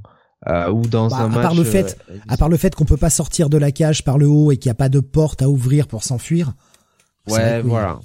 Et puis, comme je le disais tout à l'heure, hein, le, fait qu'on n'ait pas de sang annoncé d'ores et déjà, tous ces moments où euh, Seth Rollins frotte la gueule de, de Matt sur la cage, l'envoie bumper dans la cage, etc. Parce qu'ils, enfin, ils y sont allés quand même. Hein, les mecs ont donné leur corps encore une fois. Hein. Vraiment, ils ont tapé, ils ont tapé fort. Euh, ça, disons que ça rend le match un peu moins épique. Parce que là, là, le sang était totalement justifié. Vraiment. Ça, c'est un peu, c'est un petit peu dommage, mais bon, on va dire que ça passe quand même, hein, honnêtement. Oui, non, Moi, je trouve que c'est le deuxième meilleur match de la soirée. Alors, attends, je la liste. Ouais, ouais, ouais, ouais. Franchement, euh, c'est le deuxième, euh, c'est le deuxième très clairement, d'assez, euh, d'assez, d'assez, d'assez loin. J'ai bien aimé l'utilisation de Cormier au final. Tu vois, j'étais, je, me suis dit ah putain un guest référé en plus un gros bah, nom bien machin sûr, et tout. Hein, bien sûr. Je m'attendais à, à ce qu'il y ait du bullshit. Et en fait, le mec a été a été un bon arbitre. Non mais pourquoi pourquoi surtout à partir du moment où tu mets un guest référé, le guest référé serait soit quelqu'un qui va euh, baiser euh, l'un des deux catcheurs, soit quelqu'un qui ferait du n'importe quoi et qui ah bah tiens ah ben mince, j'étais là et je me suis pris le bump, quoi, le rêve bump, parce que j'étais mal positionné. Pourquoi, tu vois, surtout un mec comme Cormier, qui est un ancien euh, immense athlète, pourquoi un mec comme ça pourrait pas faire bien son job, quoi, tu vois, dans la storyline? Ben parce qu'on est habitué avec la WWE ben, qui nous boucle les choses comme ça, et c'est très bien justement qu'ils aient joué là-dessus. En fait, le mec a été legit jusqu'au bout. Quand euh, au tout départ, Matt Riddle, en mode je mets des patates à, à Rollins sur le sol, commence à Cormier commence à dire bon c'est bon ça suffit, il lui en met une putain, il le chope, il le colle contre la cage, il lui fait vas-y toi, tu me touches encore. Et euh, on a un Riddle qui s'excuse. Juste après, c'est le tour de Seth Rollins de faire la même chose. Quand il le colle à la cage, il le colle pas gentiment, quoi. La main sur le cou. Mec, quand je te dis d'arrêter, je t'arrête. Dernier avertissement, quoi. Fait, ok, on a un arbitre qui sait se faire respecter. C'est bien, c'est bien. Et en plus, le mec n'a pas coûté la victoire ni à l'un ni à l'autre. Ben moi, je trouve ça cool de voir ça à la WWE pour une fois. C'est des petites choses, hein. C'est comme quand on dit, oh putain, mon dieu, dans les comics, ils ont respecté la continuité. Ce qui devrait être ça tout le temps, mais euh, c'est, ça devient tellement rare que j'ai, je trouve que ça devient tellement rare ce genre de choses que, bah, ouais. Pour une fois que c'est bien respecté, ça m'a fait plaisir. J'ai trouvé que ça a aidé aussi le match. D'avoir un arbitre juste. Voilà, bon, c'est, tout ce que je à, à rajouter sur, euh, sur ce match-là. Je lui mets un, un bon 3,75, moi. Oh, je serais allé à 4. Hein. Ouais, j'hésite un peu, tu vois, je suis... ouais. Oui, bon, après, ça reste des bonnes notes. Hein. Voilà, quand même. Et donc, c'est la fin du pay-per-view Extreme Rules. Ah non Ah, j'ai pas pris d'image là-dessus, c'est con, j'aurais dû en prendre. j'aurais dû en préparer. Ah, alors je te sens pas... Euh... Je te sens pas convaincu. Ouais, bah non, euh, franchement, retour de Bray Wyatt euh, et tout ce que ça entraîne, le grand délire. moi, je suis pas, moi, je suis pas fan de, de son univers. J'en ai marre, le film, tout ça, ça me fait chier. ah, ah ben, on va pas être d'accord. Bah, c'est cool, c'est cool, on n'est pas d'accord. déjà, la façon de le ramener, cet ARG qu'ils ont fait, j'ai trouvé ça vachement bien. C'est quelque chose qu'on n'avait encore pas vu à la WWE. Ça fait que les gens cherchent dans tous les sens, etc. La RG, c'est pas un projet c'est pas quelque chose qui est sorti euh, d'hier. Hein. Ça fait des années que ça se pratique. L'avoir amené sur le terrain de la WWE, c'était assez créatif. Ça commençait à être long. Heureusement, ça s'arrête là parce que ça commençait à durer pas mal de temps. Mais premier truc qui me vient en tête, c'est voilà la WWE. C'est comme ça qu'on fait des vignettes pour hyper les gens sur un retour pas comme on a fait les vignettes sur euh... putain comment il s'appelle? Ça y est j'ai oublié son nom euh, tu sais le grand indien là qui nous a annoncé pendant neuf mois tu sais à coup des vignettes. Virman voilà. Virman arrive. Ouais ouais ouais il arrive ouais. Et puis il arrive jamais en fait. Donc là ça a été ça a duré quoi? Un mois à peu près? Ces vignettes pour Bray Wyatt? Avec le coup du lapin blanc les QR codes tout ça? Ouais j'imagine ouais. Ouais un petit mois. Je trouve que c'est la bonne durée tu vois. C'était la bonne durée surtout que c'était pas bon on s'en doutait, il y avait des rumeurs, etc. Mais les indices à rechercher n'étaient pas évidents. Il y a plein de gens qui sont amusés à rechercher, c'est très cool, ça a fait parler. C'est ce qui compte. Là où je suis un peu en désaccord avec toi, c'est que, bon, son arrivée, tout le monde l'attendait, c'était plutôt cool, mais il y a quand même cette image finale, Jonathan, où là je me dis qu'en fait on n'a peut-être pas le retour du Find, en réalité. Ah, d'accord. On a mais oui, mais du coup, ouais, mais ouais, mais attends, on n'a pas un personnage cheaté. C'est ça le truc, c'est qu'on n'a pas un ah personnage ultra cheaté. Un, personnage ultra cheaté. Le mec qui se recouvre des cendres de euh, de Sister Abigail, hein, les super pouvoirs. Non mais t'as oublié quand même. À, à l'époque, oui, mais là, le personnage qu'on nous fait revenir, c'est pas le Finn, justement. Oh, c'est pas ce personnage intuable. Mais je te parle pas du Finn, je te parle de Bray Wyatt, hein, le leader de culte, là, euh, Sister Abigail, tout ça, quoi. Et tu hmm. fais pas... Et de toute façon, arrête, Bray Wyatt, il revient pas euh, s'il peut pas faire tout son univers. Le Finn, c'est son idée, c'est pas, c'est pas l'idée de Vince. Lui, il va revenir pour faire euh, ce qu'il faisait avant, quoi. Donc, bah, je, je, suis pas, je suis pas sûr qu'avec un Triple H, ça passe, hein, ce genre de booking. Hein. Écoute, j'espère me tromper, mais bon. Euh. En fait, moi, ce qui me fait dire ça, c'est que on a toute cette séquence où on le voit arriver dans le public, on voit quelqu'un avec un masque, machin. En fait, c'est pas ça. On nous montre un, une espèce de, de, de, package vidéo vite fait en nous ramenant euh, la Firefly Funhouse où elle est complètement en poussière, euh, les marionnettes sont sont pas animées, etc. Jusqu'à ce qu'il y ait la porte qui s'ouvre. On a Bray Wyatt avec un nouveau masque qui arrive, mais qui justement prend bien le soin d'enlever son masque et de montrer son visage. Et c'est pour ça que j'ai quand même la sensation qu'on est plus sur un retour de Bray Wyatt et non pas d'un retour du Find. Je, je sépare les deux. Alors c'est le même catcheur, on est bien d'accord, et je parle pas du, du in-ring. Moi je parle juste de la façon de bouquer le personnage avec ce Find qui était intuable, qui se relève de tout, et euh, un Bray Wyatt qui était prenable. mais Bray Wyatt dans le ring, c'est la mort quand même. Ah mais oui, on est bien d'accord. Bray Wyatt dans le ring, c'est pas, c'est, c'est pas ouf. À moins que le mec ait profité de ce time off pour essayer de s'entraîner un peu plus. Ah, c'est ce qu'on disait à chaque fois avec The Finn, euh, voilà quoi. Donc... Ce sera, pour moi, c'est pas un gros main carder, un gros main eventer, je veux dire. Mais c'est de la, ça peut être de la très bonne mid card, Bray Wyatt, même si on va le mettre sur le premier plan. On, le sait très bien, on sait comment ça se passe. On va le mettre euh, au premier plan. Ah bah oui. Mais c'est pour ça que je, ça m'a, ce qui m'a un peu rassuré sur ce retour, c'est le voir se démasquer, parce que jamais le film ne s'est démasqué. Le personnage du Find ne s'est jamais démasqué. On savait que c'était Bray Wyatt. Mais on l'a jamais vu enlever son masque, le Find. Oui, mais Steve, si tu veux, moi, qu'il soit, le, pour, pour t'expliquer, qu'il soit Bray Wyatt, qu'il soit le Find, euh, qu'il soit Firefly Funhouse, qu'il soit leader de cul, tout ça, peu importe, ça reste un mec avec qui il va y avoir du super bullshit. Voilà. Ah, créativement, il a des trucs quand même. C'est l'univers. Après, on rentre dedans, on rentre pas dedans, c'est sûr, mais il y a quand même, il, y a quand, même toujours une recherche et une esthétique. Il y a d'accord, il y a une recherche, il y a de l'écriture, tout ça très bien, mais on va encore aller sur du spooky. Voilà, c'est, c'est, je, suis désolé de dire, mais c'est la réalité. Donc euh, non, je peux pas. Si tu veux, euh, moi ça me, ça m'envoie pas du rêve. Le catcheur dans le ring ne m'envoie pas du rêve.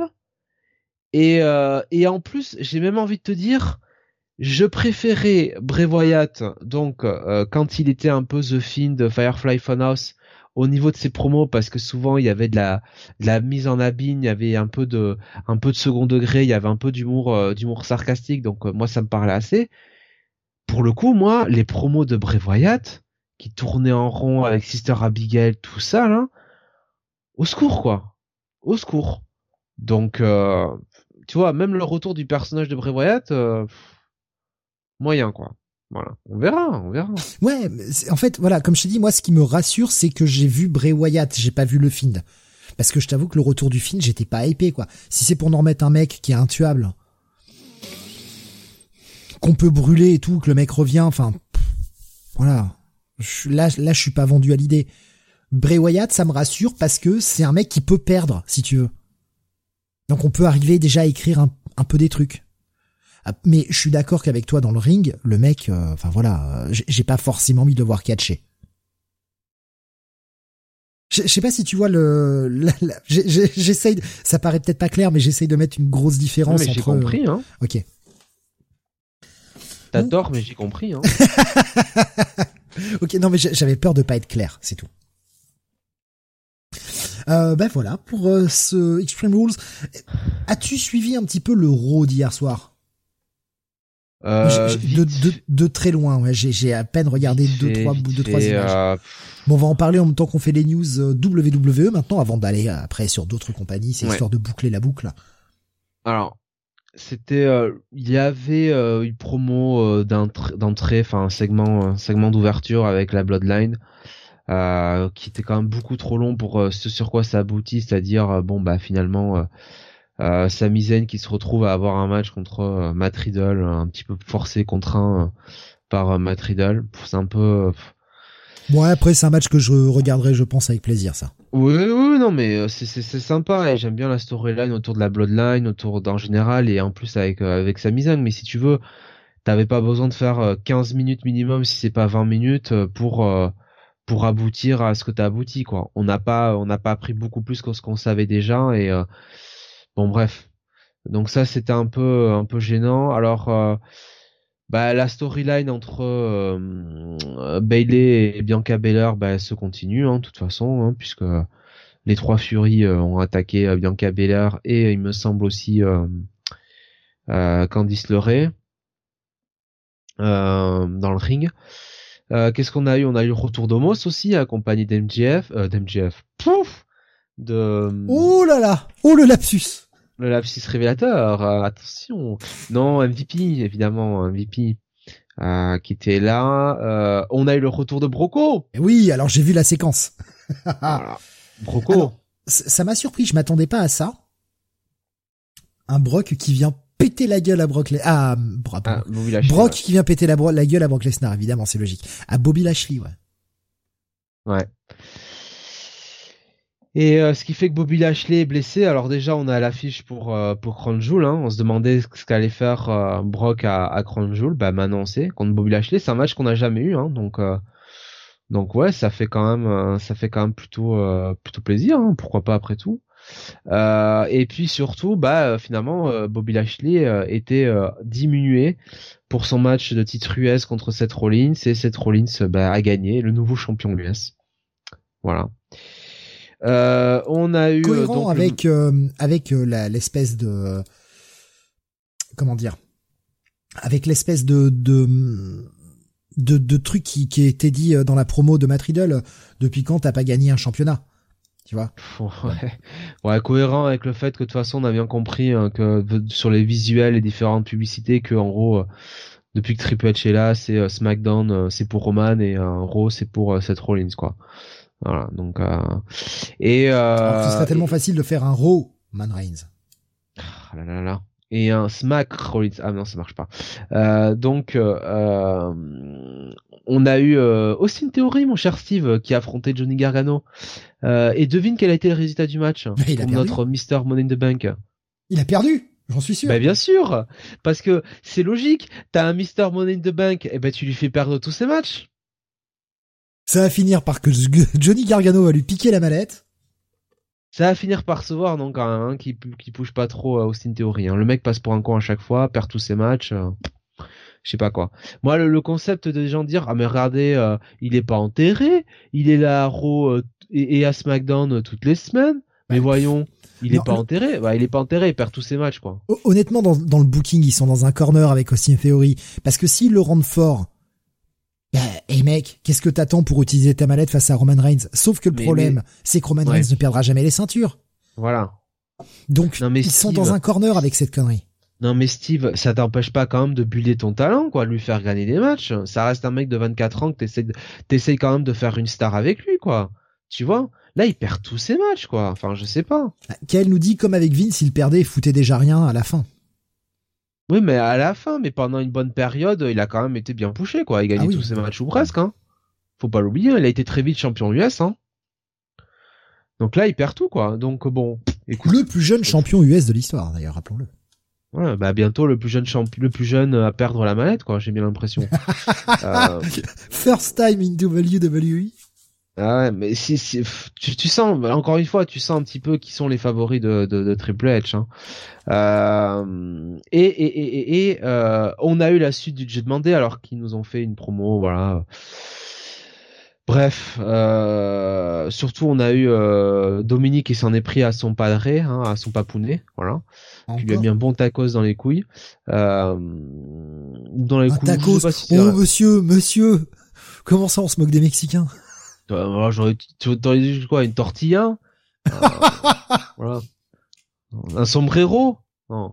Euh, non, non c'est pour Brock le euh, sombrero. Il a ouais, un cactus alors. Il lui a mis, euh, il lui a mis une, une, belle patate et bon bref. Et, euh, et c'est là donc euh, qui est intéressant et c'est là que ça m'a fait bien rager, c'est que donc Finn euh, fait cette déclaration, voilà, il a battu, euh, il a battu Edge, très bien, et maintenant il va, il va s'occuper de euh, son grand ami Edge Styles, et Finn dit, je vais lui, je vais lui poser un ultimatum.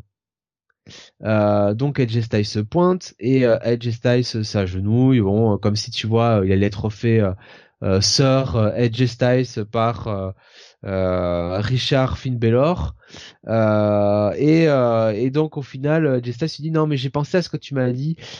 Tu sais qu'il faut il faut savoir qui sont qui sont ses amis tout ça. Et donc évidemment bah, les Good Brothers arrivent hein, Gallows Anderson. Et les trois attaquent le reste de Judgment Day. Donc probablement pour nous faire j'imagine le futur War Games. Et là franchement j'ai bien roulé des yeux parce que je me suis dit putain ils avaient le ils avaient encore une fois, c'est ce que je disais avant, c'est que dans les héros précédents, ils nous avaient vraiment introduit cette relation intéressante entre Edge Styles et Finn Balor. Ils auraient pu faire durer ça sur quelques semaines, ils auraient pu associer Edge Styles et Finn Balor. Enfin, ils auraient même pu teaser que finalement Edge Styles allait faire revenir Finn Balor du bon côté entre guillemets de la barrière. Il y avait plein de trucs à faire et les mecs, non, tout de suite, allez, bam. Euh, on fait du choc value et euh, tant pis c'est comme ça. Donc euh, bah, la news évidemment c'est que Gallows et Anderson ont re-signé avec avec la, la WWE. Apparemment, ils ont eu des discussions dès l'été. et Gallows Anderson en avait fait part donc à, Impact. Voilà. Bon, pourtant Gallows Anderson a encore des dates avec la New Japan Pro Wrestling. Donc, qu'est-ce que ça veut dire ça aussi? Est-ce que et là, ce serait une grande première. Faut être honnête, hein, si là, là, on pourra dire first time, euh, ou en tout cas depuis très très très longtemps. Est-ce qu'ils ont eu l'autorisation de participer? Parce qu'ils étaient censés être là euh, Ils avaient des dates euh, en, 2023 à la NJPW. Est-ce qu'ils auront l'autorisation d'y aller? Ce qui en ferait une grosse première d'avoir des catcheurs WWE qui performent ailleurs en étant sous contrat. Alors il y a déjà eu des choses euh, à l'époque, je crois dans les années 90. C'était il y a très très longtemps. Euh, avec Vince et la NJPW. Mais oui, effectivement, là, euh, ce serait ce serait nouveau. Sur, et, sur l'ère WWE, je pense que ce serait une grande première en tout cas. Bah, très clairement, de toute façon, Triple H, il met un peu le doigt dans la porte pour pour une bonne raison. C'est parce qu'il a envie de, il a envie de tuer Red Wrestling. Donc, s'il peut, s'il peut leur flinguer le partenariat avec la New Japan Pro Wrestling, il va pas s'en priver. Hein. La Triple H, il est en train de nous faire, hé les gars, vous savez Forbidden 2, Forbidden Door 2, bah, c'est avec nous. J'ai quand même l'impression euh, qu'il essaie de se placer pour avoir un Forbidden Door euh, façon WWE aussi. Après bon, euh, Gallows Anderson, c'est pas non plus, euh, enfin tu vois quoi, c'est pas Kazushika Okada, c'est pas, c'est pas, c'est pas Jay White, c'est pas tout ça. Puis la New Japan Pro Wrestling est quand même assez, assez fidèle en général dans ses, dans ses relations. Jay White qui, donc, qui en a parlé en conférence de presse hier, hein, qui a parlé de, de Gallows Anderson, sans citer la WWE. Sans citer la WWE avec avec sa promo en disant euh, je vous avais dit euh, la dernière fois que euh, on allait s'infiltrer partout nous le Bullet Club. Bah regardez regardez Gallows Anderson, c'est ce qu'ils ont bon, après il a il a aussi Mais c'est c'est fun. Tu vois, c'est challengé cool, Eddie Kingston, il va avoir un match contre Eddie Kingston bientôt à, à, NJPW, donc bon, enfin. Oui, non, mais c'est fun. Hein, non, mais c'est cool, tu vois. Je veux dire, lui, il peut se permettre de faire ça, ce que la WWE ne pourra pas faire, mais ça reconnaît que bah, ce monde existe. Putain, c'est bien quoi. Moi j'aime bien ça, tu vois. Ouais, après, euh, faut être tout à fait clair. Hein, euh, ils le font avec Gallows Anderson parce que Gallows Anderson euh, sont plus contrat chez avec Impact et c'était quand même Impact leur principal employeur. Hein. Ils avaient des dates avec la NJPW, mais enfin leur contrat était avec Impact. Hein. Donc. Ouais, et puis bon, ça reste des noms connus, ça attire un peu de gens. Voilà. Moi, ça me fait chier dans la storyline, mais bon, voilà, qui saoulé. C'est comme ça. Reste à voir si, avec Triple H, on parlera vraiment de Bullet Club ou pas. Non, non, c'est euh, The aussi, hein. C'est, c'est, euh, c'est comme la dernière fois. Hein. Ah, euh, merde. Ouais. Euh, Kael qui nous dit Anderson est toujours champion never en plus, non? Ouais. Totalement. Il est arrivé avec sa ceinture? Non. Ah, merde. Ils nous ont pas fait de Mickey James. Dommage. Ils auraient pu. Hein. Qu'est-ce qu'il y avait d'autre dans ce Raw, euh, mon bon Jonath? Ouais, rien de plus hein, intéressant. Je t'ai un peu, je un peu tout dit. Hein. Euh, attends, c'était quoi le segment de fin? Ah oui, c'était le truc avec la DX. Ouais, bon, au secours. Ah oui, c'était les 25 ans de la DX. Ouais. ouais rien à branler. Euh, voilà, pour faire les catchphrases habituels. franchement, j'avais mal pour eux, quoi. Ces, ces vieux couillons là en, en, espèce, en, blouson en cuir là, t-shirt, tennis là, euh, essayer d'être cool. Oh, les mecs ils étaient déjà pas cool il y a 25 ans, alors maintenant. Euh, oh, je suis pas d'accord. Si, il y a 25 ans c'était cool la DX. Bah, la seule DX qui était cool, c'était Shawn Michaels, Triple H quand ils étaient tous les deux, et c'était cool simplement parce que Shawn Michaels était euh, complètement shooté, qu'il avait le nez dans la coque et, euh, et qui faisait tout et n'importe quoi. Parce que moi, la DX de Triple H, là, de ce groupe-là, euh, qui va avec le tank comme des couillons euh, à la WCW, là, et qui ont l'air de geek, ça j'ai pas ça j'ai pas oublié là tu sais avec le révisionnisme de la WWE de dire ouais mais souvenez-vous quand la DX a attaqué la WCW là ça a changé le game non tu parles ça a rien changé du tout quoi hein. bref oui bon après c'est le symbole hein, les 25 ans hein. Ouais, Ils ont plus de cheveux, c'est cool. Ah, Ken nous dit ici, en gros, hier, il y a Candice euh, qui a gagné, qui a eu une victoire. Candice l'aurait. Ouais, ouais, ouais, Candice qui est de retour depuis quelques semaines. C'est cool, hein, c'est une bonne catcheuse, c'est une bonne addition au roster, ça. Oui. Euh, bah voilà, pour ce rôle, on va finir sur euh, les les news concernant la WWE. Il reste quelques petites news et puis après on passera à, d'autres compagnies. Ouais, bon alors il y a le retour de Sarah Logan hein, qui devrait euh, qui devrait euh, revenir. Mm. probablement associé aux Viking Raiders, il y a eu quelques quelques vignettes, donc voilà. On devrait revenir du côté de SmackDown. Ouais, bon. Du côté de SmackDown d'ailleurs, hein, ce sera le retour de Bray Wyatt également, hein, qui qui reviendra à SmackDown ce vendredi. Ouais. On annonce aussi le retour de Bo Dallas, donc le frère de Bray Wyatt, hein, hmm. euh, qui reviendrait à la WWE, parce que Triple H récupère tout le monde. Hein, donc euh, Triple H fait l'inverse de Vince, c'est-à-dire que Vince euh, avait décidé de virer tout le monde parce qu'il avait, il s'était dit que ce serait drôle que de, de surcharger le le le vestiaire de de Wrestling pour bien foutre la merde. Triple H il a décidé de surcharger le sien. Voilà, comme ça bah, comme ça, euh, voilà, il va devoir, euh, va devoir gérer un peu tout ça. Euh, déjà, euh, Raw SmackDown, il y a plus de brand split, hein, parce que finalement, chacun, j'ai l'impression, est libre d'aller où il veut, quoi. Donc, le brand split, le brand split OZEF, quoi. Bref. Dernière petite news, je suis désolé, j'ai oublié de l'ajouter sur le conducteur. J'ai vu passer ça la semaine dernière et j'ai complètement mangé qui a dit ça. Euh, c'est quelqu'un de la WWE qui s'est exprimé concernant les les personnages des catcheurs, j'ai vu ça, je, crois que c'est ce week-end que j'ai vu ça, ou, lundi, je sais plus, dans une news passée, euh, qui commençait euh, à, bah, en tout cas, ce qui était plus ou moins annoncé en, sous-texte, c'est que ces changements de personnages quand on monte dans le main roster en venant de la NXT, c'est pas une bonne idée et qu'il faut s'attendre peut-être à ce que ça change. Et que bah, les personnages qui montent, enfin les oui les, les catcheurs qui montent avec un personnage du côté de la NXT qui montent dans le main roster gardent leur nom, gardent leur euh, leur gimmick, gardent tout ça parce que c'est très con de les faire travailler sur un personnage, euh, arriver à les faire se développer et en faire des des stars à l'échelle NXT certes, mais en faire des, des, gens qui maîtrisent leur personnage pour leur faire complètement changer, leur faire complètement autre chose quand ils arrivent sur le main roster et où finalement les mecs commencent à être paumés quoi.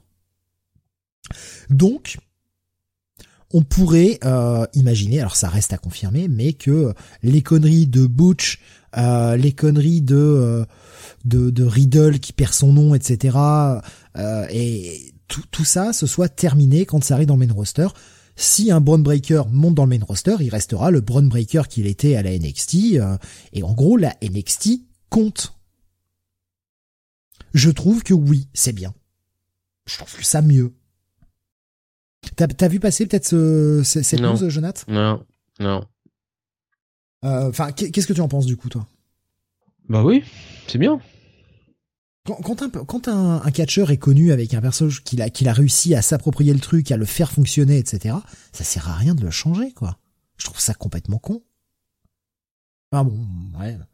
Tant mieux s'ils voient un peu la lumière, quoi. Ils changent un peu euh, les, les, les saloperies que faisait Vince, enfin en tout cas les mauvaises idées qu'avait Vince c'est bien beau hein, le côté euh, ah là là euh, on veut on veut changer les noms, euh, on veut capitaliser sur des marques. Enfin bon, quand on voit le carnage qui a été Carrion Cross au départ quand il est arrivé sur le main roster, faut éviter ça à tout prix quoi. Kisly, Berkatli là, qu'est-ce que c'est que ces conneries? C'est génial. ça a desservi les catcheurs au possible. C'est génial, rugissement. Donc quand ils ont une gimmick avec laquelle ils sont familiers, qu'ils savent bien faire fonctionner, autant la garder sur le main roster, quoi. Et puis tu la, tu la modifies peu à peu en fonction de comment les choses évoluent. Si tu vois que ça prend pas, tu changes les choses, mais tu changes pas les choses pour le plaisir de changer.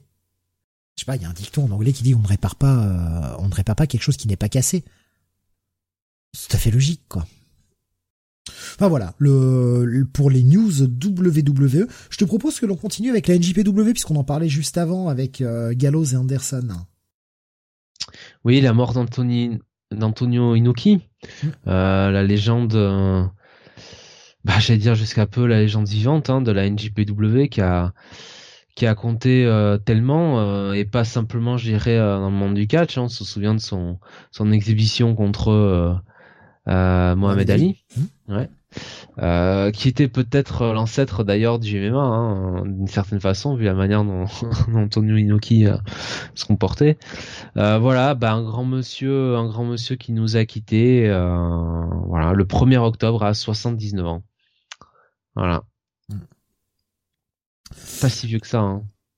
Après, au vu de des combats, de la vie, etc., 79 ans, je trouve ça pas mal. Enfin, oui, il aurait pu vivre plus vieux, hein, clairement, mais on a eu tellement de, catcheurs euh, qui euh, qui sont morts beaucoup plus jeunes.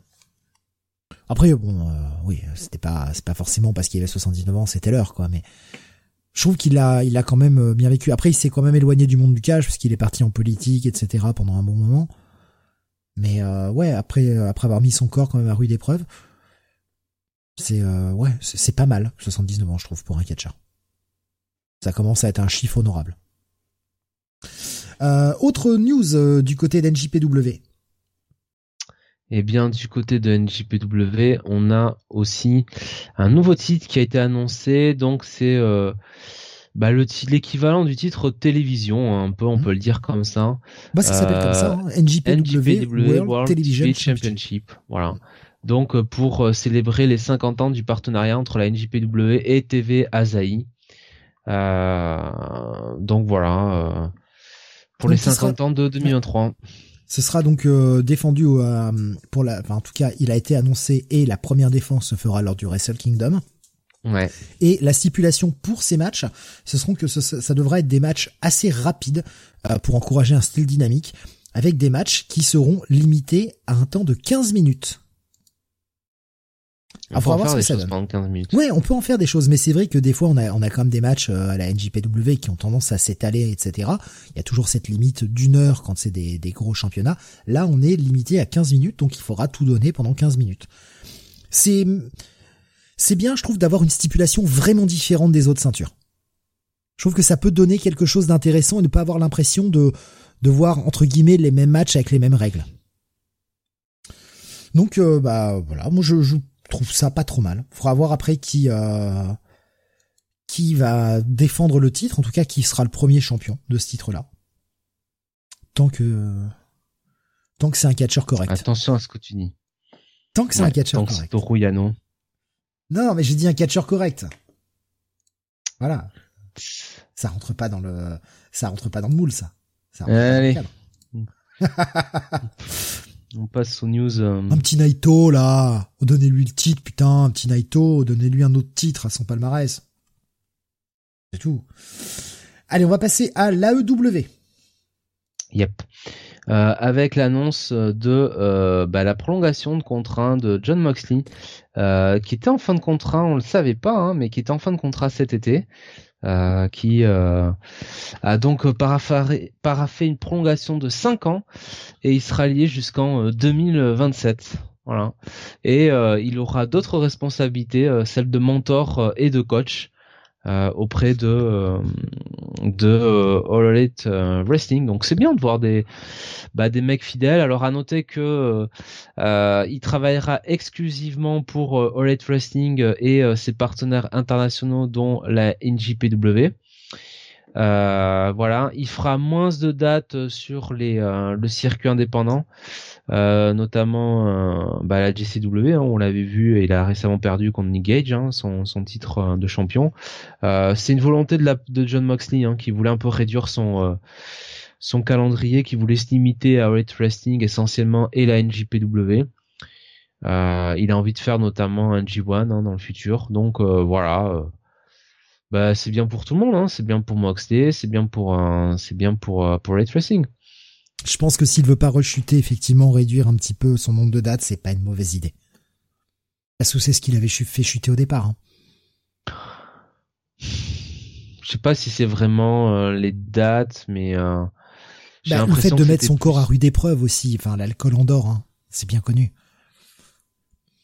J'ai l'impression aussi que c'était quand même une euh, une suite logique, quoi, par rapport à une manière qu'il avait de vivre pendant euh, pendant plusieurs années quoi tu vois. Puis maintenant il est un enfant tout ça il faut euh, ouais ouais. faut aussi se ressentir un petit peu. Puis là il a l'air euh, il a l'air bien quoi. Enfin il a l'air bien bien dans bien dans ses baskets. il a l'air dans, dans dans les fameuses affaires de qui se passent en backstage un peu au Red Wrestling, il, apparaît ah, comme bah, l'un des leaders un petit comme l'un des leaders. Ouais, ouais, il apparaît un peu comme l'un des leaders avec Jericho, avec avec Danielson. Donc euh, voilà, on annonce aussi apparemment, alors c'est de manière involontaire, hein, mais que bah, René euh, Paquette va le rejoindre à All Wrestling puisque la WWE avait essayé de récupérer euh, René Paquette et bah, visiblement ils auraient pardon? Nine bah visiblement ils auraient eu le message comme quoi elle était destinée à aller à Red Wrestling.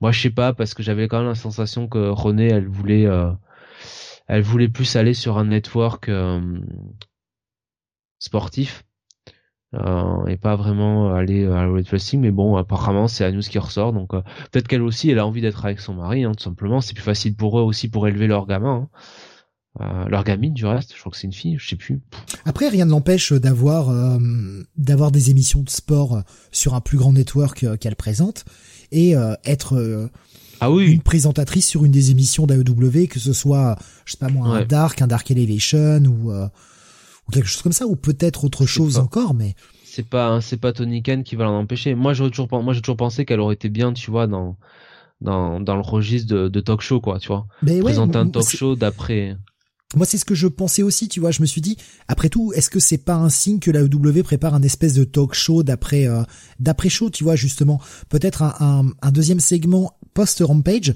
qui euh, reviendrait sur euh, l'ensemble de la semaine à EW, tu vois, en parlant de Dark, de Dark Elevation, de Dynamite et de Rampage.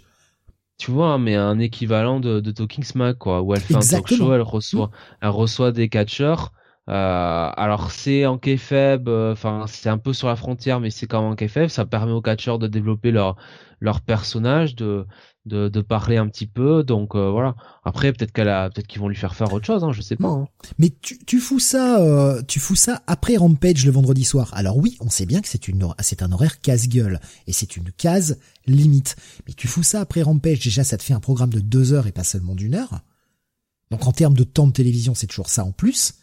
Et surtout, surtout, c'est l'heure où il y a les late shows aux États-Unis. Donc que tu mhm. regardes un late show, tu regardes ce genre de talk show, finalement, qui en plus te fait le débrief de la semaine, ce qui serait un bon moyen aussi peut-être de promouvoir certaines de leurs, de leurs émissions sur YouTube, ça pourrait être une bonne solution, ou alors bah, le faire uniquement sur YouTube, mais je, pas, moi je, si je bouquais à la place de Tonica, enfin après, euh, il y a toujours le, pouvoir des, des, télés, etc. Mais c'est vrai que moi, c'est le genre de projet que je proposerais, tu vois. Qu'est-ce qu'on a d'autre? Oui. Ouais. Euh, continuons sur euh, euh, les femmes. Bah, Saraya, alors qui a fait ses débuts à Red Wrestling. Anciennement Page, hein, pour ceux qui ne connaissent pas son nom. Page, ouais. Et qui serait bah, tout simplement autorisée à catcher. Elle aurait reçu le feu vert. Et là, j'avoue que je suis un petit peu circonspect, un petit peu inquiet. Euh, parce que bon, il y a peut-être une raison pour laquelle euh, la WWE ne l'a pas fait remonter sur le ring. Donc on nous dit qu'elle catchera d'une certaine manière, hein, selon une source interne, mais euh, je suis, je suis très. Que dans des non, mais j'ai un peu peur. honnêtement, j'ai un peu, j'ai un peu peur, quoi. Parce que ça a jamais été une catcheuse très safe, hein, à la WWE. Enfin, ça a jamais été voilà, ça a jamais été quelqu'un qui était euh, qui était 100% clean. Là, euh, Johnny qui nous dit ce sera la première handicapée manageuse bientôt. Euh, ben peut-être, ouais. Et je dis ça sérieusement parce que quand t'as eu la blessure qu'elle a eue, euh, si tu veux, c'est pas comme Edge, Christian, des mecs comme ça, Brandon Nelson qui revient parce que c'est des mecs, des mecs comme ça, c'est des, c'est des génies du ring, c'est des mecs qui connaissent, qui savent ce qu'ils font quoi. Euh, Page, bon, je sais pas. J'espère me tromper, hein. Mm. Mais euh... moi aussi, je suis assez surpris de son retour déjà. Oui. L'avoir signé en grande pompe, etc. Ouais, ok, c'est un nom. Alors Saraya, faut que j'apprenne à dire Saraya et non pas Page, mais ok, c'est un grand nom, Saraya. Ouais, ok. Est-ce que c'est pertinent? J'ai des doutes. Ouais, surtout quand bon, ça met un petit peu euh, ça met un petit peu en, retrait le le push de Jamie hein, notamment qui doit maintenant repartir avec euh, bah, avec Brit ouais qui est avec Brit, ouais. c'est clair Même si la foule chante à tue-tête en faveur de Jimmy Hitter. Ce qui est marrant, c'est que la EW qui a tendance à écouter un peu son public, là pour ça, elle l'écoute pas du tout. Ou alors, c'est qu'elle est pas prête, ou elle ne se sent pas prête et elle a dit à Tony, me bouge pas, je me, je me sens pas prête. Ouais, ou alors, je sais pas, peut-être qu'ils prennent leur temps, peut-être qu'ils ont un projet, mais c'est, moi j'ai surtout l'impression que. Il faut faire attention à prendre son temps. Hein. Faut pas trop prendre son temps parce qu'au bout d'un bah moment, les gens ont, ont, marre et passent à autre chose. Hein. Moi j'ai surtout l'impression que voilà, il faut mettre tout, euh, tout en stand-by parce que euh, Page arrive, quoi. Voilà. Saraya, pardon.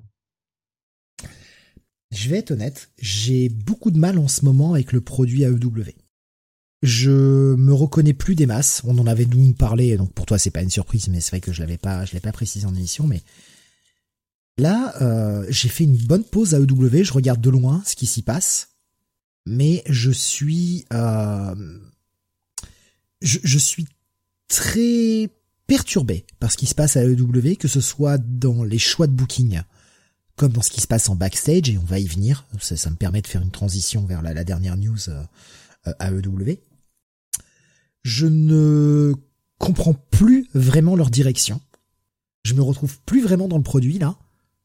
Et alors j'ai quand même hâte de voir le prochain pay-per-view pour qu'il euh, j'espère en tout cas à mes yeux rebrille un peu à nouveau. Alors c'est pas à moi qui va faire plaisir évidemment, c'est à leur cible hein, mais euh, forcément que je regarde le monde par ma lorgnette parce que parce que les autres en pensent. Si moi je pense le contraire, bah ce qui compte c'est ce que moi j'en pense. Euh, c'est quand même ça un peu le, la finalité des choses mais c'est vrai que là, j'ai du mal à me reconnaître dans le produit AEW. Je, je, je comprends pas leur décision. Je, je, je, je vois ça et je me dis, mais, ouais, ok, et vous allez où avec ça? Je sais pas ce qui se trame. Est-ce que, est-ce que c'est moi qui ai changé en si peu de temps? Dans mes attentes? Est-ce que c'est le produit lui-même qui a changé? Est-ce que c'est une sensation que tu as, Jonath? Ou est-ce que c'est que moi, justement? Non, moi je trouve que c'est à peu près, euh, bah, qui a non, qui a une direction là. On voit bien, on voit bien où ils veulent aller, euh, notamment avec MGF. Il y a des mecs qui commencent à pusher un petit peu comme euh, comme Ricky Starks, sans qu'il y ait un truc avec avec Shane Strickland. Euh, il y a toujours le BCC qui est très fort, le jazz autour de, de Chris Jericho. Je trouve qu'il y a quand même un petit peu justement de All Out. Il y a quand même un petit peu de y a, on a remis un petit peu le, train, le train sur les rails, quoi. Voilà, à, à, à peu près. Euh, il y a que pour la division féminine où euh, tout a changé euh, parce que Sarah est arrivée. Mais pour le reste, je trouve pas que c'est plus ou moins, comment dire, plus ou moins qu'avant. C'est, je, trouve, ça, je trouve que ça, je trouve que les, les derniers shows étaient quand même de, de meilleure qualité, quoi. Voilà. Le retour d'MGF notamment a fait a fait pas mal de bien tout ça. Il a eu un bon programme là, court avec Wheeler Utah notamment. Donc moi je sais pas, moi je trouve que ça ça reste quand même ça reste quand même qualitatif. On a des bons matchs, on a des bons shows, des bonnes promos aussi. Ça que j'ai bien aimé sur les derniers shows, c'est que ils avaient un petit peu plus mis de, de promos que euh, que les que les mois précédents pour un peu builder les les feuds, builder les les matchs. Voilà. Bon, je sais pas. Euh, je, suis pas. Euh, après, moi, je suis. Je, suis, un peu un encéphalogramme plat là-dessus. Hein. Je suis ni trop euh, alarmé sur un truc, ni trop enthousiasme, enthousiaste dans un autre sens. Quoi. Par exemple, tu vois, quand Triple H est arrivé, je me suis pas dit oula, tout va changer à la WWE. tout de suite, Raw et SmackDown, ça va être, ça va être beaucoup mieux, quoi. Alors c'est plus cohérent au niveau des résultats, il y a moins de DQ à la con. Euh, ah oui, alors ça, ça, ça c'est une bonne chose, hein, clairement. Mais il y a encore toujours quand même des, euh, des bookings un peu à la pisse à la fin des matchs avec des interventions, euh, des trucs comme ça. Enfin, si on peut pas, tu peux pas tout changer du jour au lendemain, quoi. Voilà. Donc, mais je trouve, enfin, je trouve pas que. En fait, tu m'aurais dit ça avant ou l'autre, je t'aurais dit oui, effectivement, il y a peut-être un il y a peut-être un problème de direction. Il y a, peut-être euh, là, euh, on sait pas trop eu bon. Là, je trouve que justement depuis le bordel qu'il y a eu en backstage avec les Bucks et euh, CM Punk, enfin surtout avec CM Punk, du coup, euh, je trouve que là, ils t'identifient bien. Il y a 4-5 mecs forts dans la promotion. C'est Moxley, Danielson, Jericho, MJF bien sûr. et, euh, et Hangman Page et, euh, et le show est construit autour d'eux et, euh, et justement ça donne euh, voilà Tony Khan il mise un peu sur ses ses gros stars et c'est ce qu'il doit faire quoi. Il doit pas chercher à contenter tout le monde à à pusher tout le monde ça sert à rien ça la consolante ça a jamais marché dans le catch. Il faut qu'il trouve ses, ses top guys ses top stars et qui et autour. Et là en ce moment clairement il y a quand même un fil rouge MJF que tu sens que tu sens venir parce que il est euh, il est un peu au centre de toutes les storylines quoi. Il est dans la storyline. Alors là en ce moment autour du titre c'est surtout euh, euh, Mox le champion contre contre Hangman parce qu'ils vont avoir un match dans, dans deux semaines à, Cincinnati. Mais MJF il est toujours là derrière avec son chip. il a déjà challengé Mox, il a déjà dit ce qu'il pensait de, de Hangman. Il est aussi dans la storyline avec Stokely Hathaway et euh, et son groupe. Euh, il a eu maille à partir avec Wheeler Utah. Enfin, tu sens vraiment que il y a un projet MGF et j'ai envie de dire bon bah ouais en fait. Parce que le mec euh, au micro il assure. Et dans le ring on l'a vu encore contre Wheeler Utah bah il est très bon quoi. Donc mais Benny nous disait sur sur le chat Discord moi je vois pas le changement concernant concernant le, le, Dynamite et le produit AEW. Et euh, par rapport, euh, j'ai pas eu le temps de prendre son message, euh, concernant Saraya, il nous disait ce sera peut-être le, à sa manière, ce sera peut-être un truc cinématique à la Sting Darby. C'est pas une mauvaise idée, c'est peut-être ça qu'elle entend catcher à sa manière, quelque chose de plus safe. Moi, j'ai pas confiance en cette fille-là pour savoir ce qui est safe, hein. ce qui est safe et pas safe, quoi. Donc, j'ai, j'ai, j'ai un peu peur. Je rappelle que Jeff Hardy était safe hein, aussi. Hein. Donc, euh... Et euh, s'il n'a pas été pris par la patrouille, euh, il aurait pu, il aurait pu se tuer dans le ring. Hein. Je vous invite à aller regarder le, match contre le Butcher et le Blade. il a, il failli finir en, en boucher, hein. et pas parce que le, et pas parce que le Butcher a fait ce qu'il sait faire, hein. de la charcuterie. Il nous dit, il doit surtout miser sur MJF, Hangman, plus que sur les ex-WWE et Adam Cole, par contre, quand il sera de retour. Pour moi, ces trois-là, c'est le futur. Ouais, mais bon, déjà, Adam Cole, il est pas là, donc. Euh, oui, quand il reviendra, il nous a précisé. Après Adam Cole. ex-WWE, voilà. Après Adam Cole, faut quand même voir que Tony Khan, il est, enfin Adam Cole est quand même dans les petits papiers de Tony Khan depuis le début, donc là-dessus, euh, je pense qu'il y aura pas trop de, de problèmes. Euh, bah Moxley, il est là depuis les débuts de Light Wrestling, donc est-ce qu'on peut vraiment parler maintenant d'un ex WWE C'est quand même un mec qui a choisi de, c'est quand même un mec au bout d'un moment, faut se dire, c'est comme Jericho, hein, c'est deux mecs qui euh, auraient pu euh, re-signer à la WWE et qui ont décidé de non de, de quitter la, la WWE et de se lancer dans l'aventure de Light Wrestling. Donc euh, bon, est-ce que vraiment, tu vois, on peut pas, on peut pas considérer que maintenant c'est des, des mecs de Light Wrestling avant de dire encore c'est des ex WWE. Et pareil Danielson, Danielson, je veux bien que ça, ça arrive après, mais Danielson, il n'est pas arrivé à Red Wrestling parce qu'il a été viré et il avait plus que ça. Il a choisi d'aller euh, à, à Red Wrestling et ça reste quand même Brian Danielson. Après, euh, je comprends ce que veut dire Bunny, hein, c'est-à-dire que par contre, euh, vaut mieux peut-être plus euh, pousser chez les jeunes, enfin chez les jeunes, chez les entre guillemets les, les talents, les up and comers, hein, comme on dit, euh, un Ricky Starks par exemple, qui est euh, totalement euh, neuf quoi si je puis dire qui est pas passé par la, la WWE là oui c'est c'est le genre de mec que tu tu tu tu dois euh, tu dois pousser quoi. Plus qu'un euh, ben un Andrade par exemple. Hmm. mais oui mais transition. En transition. Mais je voudrais qu'on parle qu'on parle de ça et je reviendrai sur aussi pourquoi je me désintéresse du produit à EW alors, euh, ben, la, transition, c'est parce que ben, il y a une bagarre en backstage entre entre Andrade et Sami Guevara. Alors est-ce qu'on peut parler de backstage, sachant grosso modo euh, de ce qui est ressorti, c'est que c'est surtout Andrade qui a mis des coups, enfin il y a que lui en fait. Et euh, il a signé plusieurs coups de poing. Hein. Il a attendu, euh, il a attendu tout simplement qu'arrive Sami Guevara et, voilà. Ah, voilà, les se sont copieusement insultés sur Twitter auparavant et les les deux hommes avaient quand même dit à la direction de Netflix qu'ils n'allaient pas se battre après avoir été avertis en amont. Euh, plusieurs talents interrogés ont même pensé que cette histoire a été réglée suite à la mise au point. Euh, voilà. Et, et Andrade avait, avait été informé qu'il ne se ferait pas licencier. Euh, et enfin, le Wrestling Observer révèle qu'ils ont aussi entendu qu'Andrade avait été informé qu'il ne se ferait pas licencier, même s'il se battait. Donc là, je, je, je, je lis la news, donc je trouve que c'est un peu mal écrit là de la part du site de news là, euh, parce qu'à mon avis, ça, ça m'étonnerait qu'on lui donnait un blanc-seing. Hein. Euh, donc euh, donc voilà. Euh, non, mais en gros, ce qu'on sait, enfin, la, rumeur qui ressort un peu, c'est qu'Andrade aurait fait exprès de savater la gueule de, de Sami pour se faire virer et repartir à la WWE. Parce que très clairement, depuis que Triple H a repris en main la WWE depuis cet été, il y a des coups de fil qui sont passés aux anciens de, de la NXT et la WWE pour leur dire euh, bah maintenant c'est moi qui suis en, charge. Euh, donc maintenant bon bah demandez votre libération et puis je vous reprends quoi. Voilà. Mais qu'il ait envie de retourner à la WWE alors que bah vu que maintenant on est sous l'air Triple H, qu'il l'a toujours bien aimé, qu'il a toujours poussé, sa femme est là-bas. Alors bon, un jour elle fera son retour, mais sa femme est là-bas ça peut se comprendre.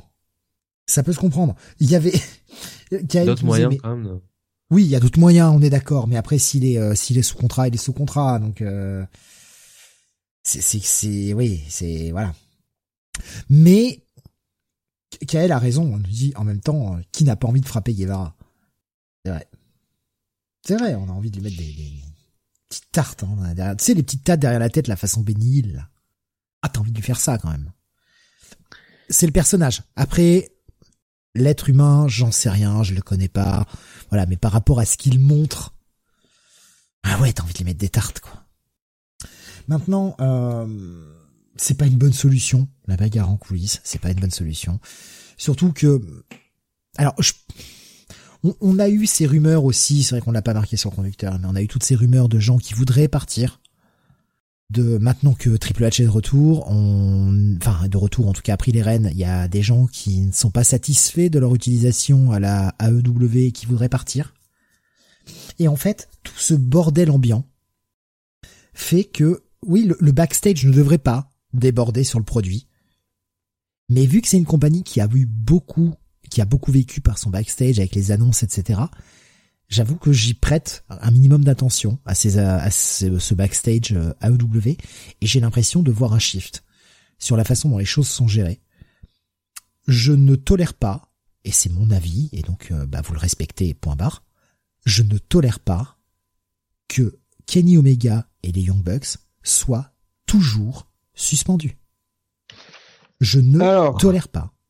Est-ce que tu veux savoir la dernière rumeur euh, Ah mais oui, avec plaisir, au contraire, parce que je, me suis, j'ai pas mal bossé là ces derniers jours, euh, j'ai repris le taf, etc. Donc j'ai pas eu le temps de trop regarder les news. Alors je précise quand même à nos auditeurs que quand Steve dit euh, faire, enfin qu'il avait beaucoup de taf, c'est qu'évidemment il a passé ses journées au bar PMU.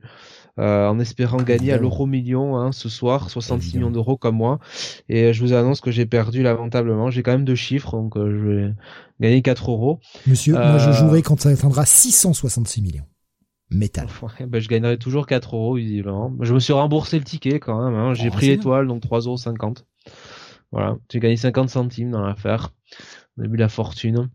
Euh, non, la, la news, la news, c'est mon cher Steve, c'est que il y a une raison pour laquelle euh, Kenny Omega et les Young Bucks euh, euh, ne sont pas de retour sur le ring. C'est pas Tony Khan visiblement qui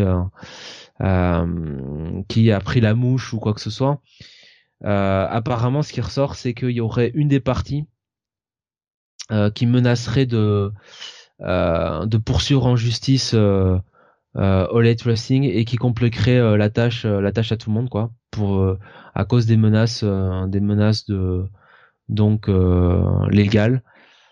Euh, alors comme on se doute bien qu'il n'y a pas de raison que euh, les Bucks et Omega poursuivre euh, Elite Festing ou la partie adverse parce qu'ils sont quand même plutôt plutôt dans leur bon droit quand même malgré tout dans cette affaire là. On se doute de quel côté ça va. Ça vient sans, sans plus de confirmation. Et, euh, et en même temps, je ne vois que deux parties dans cette histoire, donc bah, l'autre partie, voilà, donc euh, si tu veux, je me dis que euh, c'est vrai que c'est à toi de c'est à toi de hum, porter plainte et d'attaquer en justice quand ton pote a mis des coups de chaise dans la gueule à quelqu'un pour de vrai, acheter une chaise en pleine gueule et que tu mords quelqu'un. Mais si tu sais comment ça se passe euh, judiciairement aux États-Unis ou même dans la justice en général. Des fois, tu fais des poursuites simplement pour casser les couilles des gens, quoi. Donc, donc voilà. donc si tu veux, il y a quand même globalement ce qui ressort, c'est qu'il y a quand même et c'est pas pour rien si tu veux que dans l'enquête il y a une, une troisième partie, tu sais, un, un organisme indépendant qui a enquêté sur ce qui s'est passé euh, il y a l'air d'avoir du, du, du, un gros, gros côté euh, légal derrière ça. Euh, là où justement entre Sami Guevara et Andrade, visiblement, ça a l'air d'être beaucoup plus simple à gérer. Donc, écoute, on verra. Mais moi, je suis comme toi. Hein. Pour moi, Kenny Omega, Young Bucks, euh, il devrait, il devrait revenir sur le ring, quoi. Il n'y a pas de raison que. Mais, toutes ces affaires backstage, en fait, euh, c'est que là, ça accumule entre le, nombre de blessures extrêmement important qui impacte tout, euh, le, ce, bordel backstage. J'avoue que ça a généré un énorme frein et un gros stop euh, pour moi au regard que je porte sur la compagnie. De plus, les bookings actuels ne me plaisaient pas trop. Alors, ça fait un mois que je regarde pas. C'est peut-être, ça a peut-être repris son cours et c'est peut-être redevenu bien, mais ça fait un mois que je regarde pas. Donc, c'est pour ça que je peux, je donne mon sentiment, c'est un sentiment d'il y a En fait, Postal Out, quoi. Postal Out, ça m'a, j'ai eu un, espèce de trop plein et j'en ai eu plein le cul. Ça m'a gonflé, quoi. Je me suis dit, bah ouais, en fait, les gars, vous, vous voulez faire les grands, mais. Euh. Ouais, enfin bon, euh, là, euh, si tu veux, tu. Là, là c'est le problème d'individu, quoi. C'est pas le mmh. problème de, de la majorité de la promotion, quoi. Ah, mais j'explique, j'explique mon sentiment, en fait. J'explique mon sentiment. Tu vois, par exemple, ce booking dont on parlait tout à l'heure par, par rapport à Jamie Hater, je trouve ça complètement con. Et c'est pour ça que c'est toutes ces petites choses mis bout à bout qui fait que ben là actuellement, je me reconnais pas trop dans la EW. J'ai du mal. J'aimais beaucoup ce qu'ils proposaient avant, mais là, j'ai un peu du mal à les suivre. Ça reviendra, ça passera peut-être. Sûrement d'ailleurs. Et je regarderai avec grand plaisir Full Gear. Attention, Après, c'est pas parce que je suis pas d'accord avec le booking actuel que je ne vais pas regarder Full Gear et que je vais euh, fermer les écoutilles en mode non non je veux plus en entendre parler. Non, ça me suit pas, je regarde pas les weekly. Par contre, je regarde les pay-per-view. Quoi qu'il en soit, je sais qu'on aura un talent in ring super. Ouais, si je peux préciser un truc sur Jamie Hater, ça n'empêche que c'est quand même euh, elle qui euh, en ce moment est quand même la, la plus mise en avant, tu vois, par rapport à par rapport à Brit, quoi, au niveau des matchs, au niveau de. Oui, c'était un exemple dont on a parlé, mais c'était un exemple vois, un, un, truc, la House of Black, je conchis ce truc, ça n'a servi à rien. Alors là maintenant, on a Alistair qui est parti pour des raisons personnelles, et c'est son droit, et il a tout à fait raison s'il se sent pas bien de prendre du time off pour se ressourcer, pour revenir avec un bon état d'esprit. Il en a besoin. Qui sommes-nous pour lui dire bah non tu le fais pas? Il en a besoin, c'est vital pour lui, c'est salutaire, il le fait, tant mieux. Mais je trouve que le booking général, ce qu'on a fait avec la House of Black, c'est de la merde. Ça n'a mené à rien. C'était inutile. Des choses qui ont tourné en rond et au final, on a personne qui est sorti grandi de toute cette histoire. Et il y a plein de petites choses comme ça, tu vois, c'est des petits trucs mis bout à bout. Il y en aurait qu'un, tu sais, ça passe. Mais en fait, c'est ça, plus ça, plus ça, plus ça, plus ça. Et je me dis, bah ouais, en fait, je me reconnais pas. C'est euh, juste ça, hein, tu vois, mais encore une fois, je dis pas euh, ça y est, je regarde plus le produit, je le boycotte, euh, ad vitam aeternam, c'est une compagnie de merde. Non, juste, ben je, me sens moins la cible actuelle. C'est pas grave, ça reviendra. Mais c'est vrai que j'ai plus de mal à rentrer dans les délires. Voilà, et puis bah c'est tout en fait, on a tout dit là. Qu'est-ce qu'on a eu grosso modo dans les gros changements à Dynamite ces derniers temps? On a eu un Chris Jericho qui a pris le titre euh, ROH euh, Ouais, qui a pris le titre ROH à, Claudio Castagnoli euh, et, euh, et, qui va affronter pour le titre Brian Danielson, bah, je crois demain soir à Toronto. niveau des ratings, Dynamite a l'air d'être plutôt en forme actuellement parce qu'on est en moyenne au-delà d'un million, à l'exception de la dernière semaine de septembre où c'était légèrement en dessous d'un million, mais on est euh, plutôt au-dessus d'un million en général. Même encore la semaine dernière, on était à 1 million 38, ce qui est plutôt pas mal. Euh, Rampage, Rampage c'est moyen malheureusement. Euh, ça, stagne, hein. ça stagne. la, la, semaine dernière, on était à 404 000 téléspectateurs et surtout grosse grosse contre-performance de Battle of the Belts qui n'a fait que 317 000 téléspectateurs. mais euh, 23h à minuit quoi, donc euh, c'est toujours pareil. Hein. bien sûr, non mais on, peut parler de la contre-performance quoi. Il y a, y a, toujours des explications, mais c'est vrai que c'est un chiffre, je pense qu'ils en attendaient plus. Surtout sur un show qui s'appelle Battle of the Bells où t'avais quand même des défenses de titre. Il y avait euh, Bunny qui me disait ça fait sens pour euh, le, le, titre de Jericho vu que Garcia est champion TV ROH. J'aime cette psychologie. Ouais, bah c'est bien et puis ça ça légitime un peu Jericho aussi, ça lui donne une grosse victoire donc. Euh... Et puis bon, ça en fait quand même un mec qui a eu des titres partout quoi, parce qu'il n'avait jamais eu encore le titre ROH. Ouais, il a dit que maintenant il allait battre tous les anciens champions ROH. Putain, ce mec. Ce mec, quoi. Putain.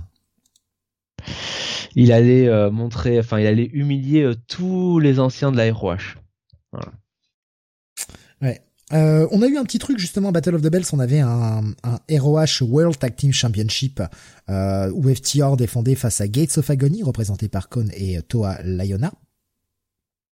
Et bah, post-match, hein, donc victoire des FTR qui, euh, qui conserve le titre. Et après le match, Gates of Agony justement attaque FTR, accompagné de Brian Cage.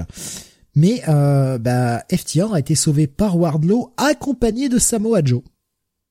Voilà, on essaie de nous créer des petites alliances par-ci par-là. Ouais.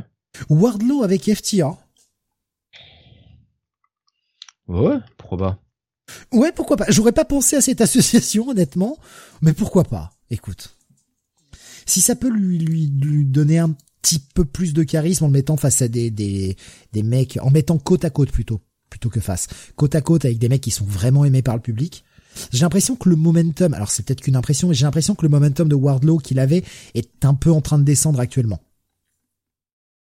Oui, non, peut-être, peut-être pas. Mm, ouais, moi j'ai de base j'ai jamais pensé que euh, il pourrait aller beaucoup plus haut que, que ce qu'il pouvait quoi, s'il en montrait pas plus euh, dans le ring quoi. Donc euh, au bout d'un moment, Warlow ils ont capitalisé sur un mec qui avait qui avait beaucoup de, de, soutien populaire du fait de la storyline avec MJF, mais bon après. Oui c'est ça. Quand je parle de momentum par rapport au soutien populaire quoi, j'ai c'est qu'une impression vue de l'extérieur, vu que je regarde moins les shows, mais j'ai l'impression que c'est un peu en train de baisser. Mais euh, c'est pour ça que j'attendais que tu me confirmes, pas du tout, peut-être que le public est toujours à donf derrière lui, mais c'est pas le sentiment que ça me donne, quoi. Euh, du côté de de Raw, bah ah, on a eu quelques baisses hein, après une belle remontée. Hein, on avait eu comme des Raw qui avaient redépassé le euh, les 2 millions de moyenne.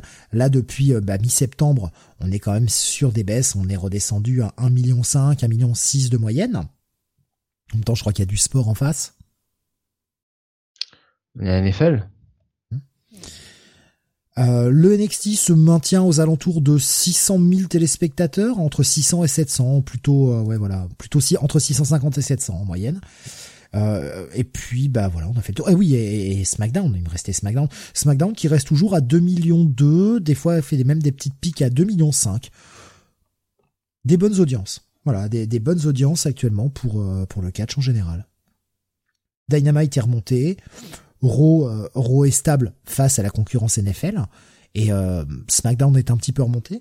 Non, c'est des, c'est des bonnes audiences actuellement, je trouve.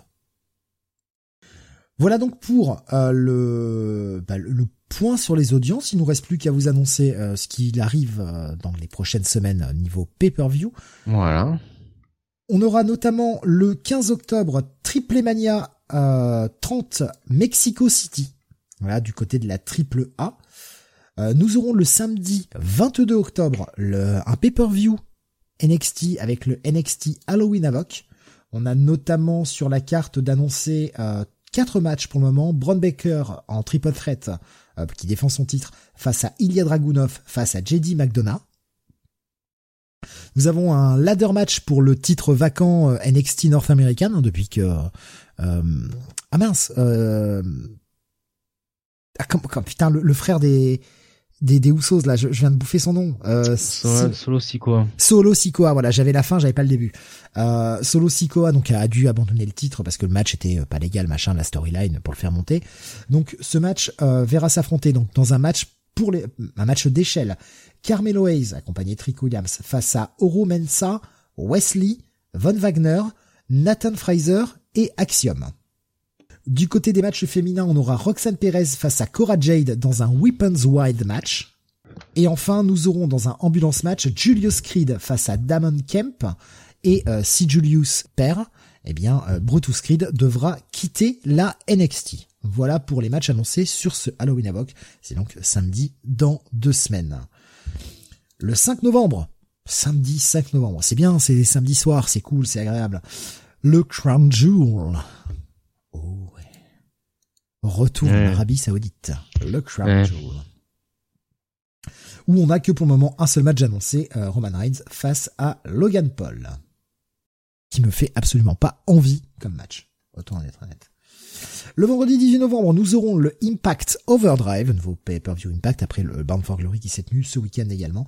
Et puis enfin, samedi 19 novembre, le Full Gear du côté de la AEW.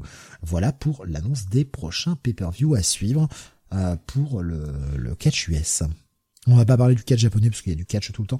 Catch japonais qui va venir faire euh, deux matchs ou un match, je sais plus. Enfin, il y a non, je crois qu'il y a deux soirs à New York euh, à la fin de ce mois-ci. Et euh, ils font également une tournée euh, rapide. Ils font un pay-per-view. Enfin, vous savez, les pay-per-view NJPW, quoi. Donc les shows NJPW ils font un show en Nouvelle-Zélande et un show en Australie. C'est cool de les voir s'exporter un peu comme ça. Oui. Voilà pour eh bien notre 130e numéro du podcast. Je pense qu'on a fait le tour. Moi que tu vois un dernier truc à rajouter, une dernière news qu'on a oublié. Non. Et on va conclure donc à ce à ce moment-là. On se retrouvera euh, jeudi, pardon, pas mardi, jeudi pour le Comics Weekly, jeudi à 21h. Et puis euh, on se retrouvera également mardi prochain pour le Future Past à 21h également. Comme d'habitude, portez-vous bien, amusez-vous bien et surtout, eh bien, euh, cassez-vous bien la gueule. Salut à tous.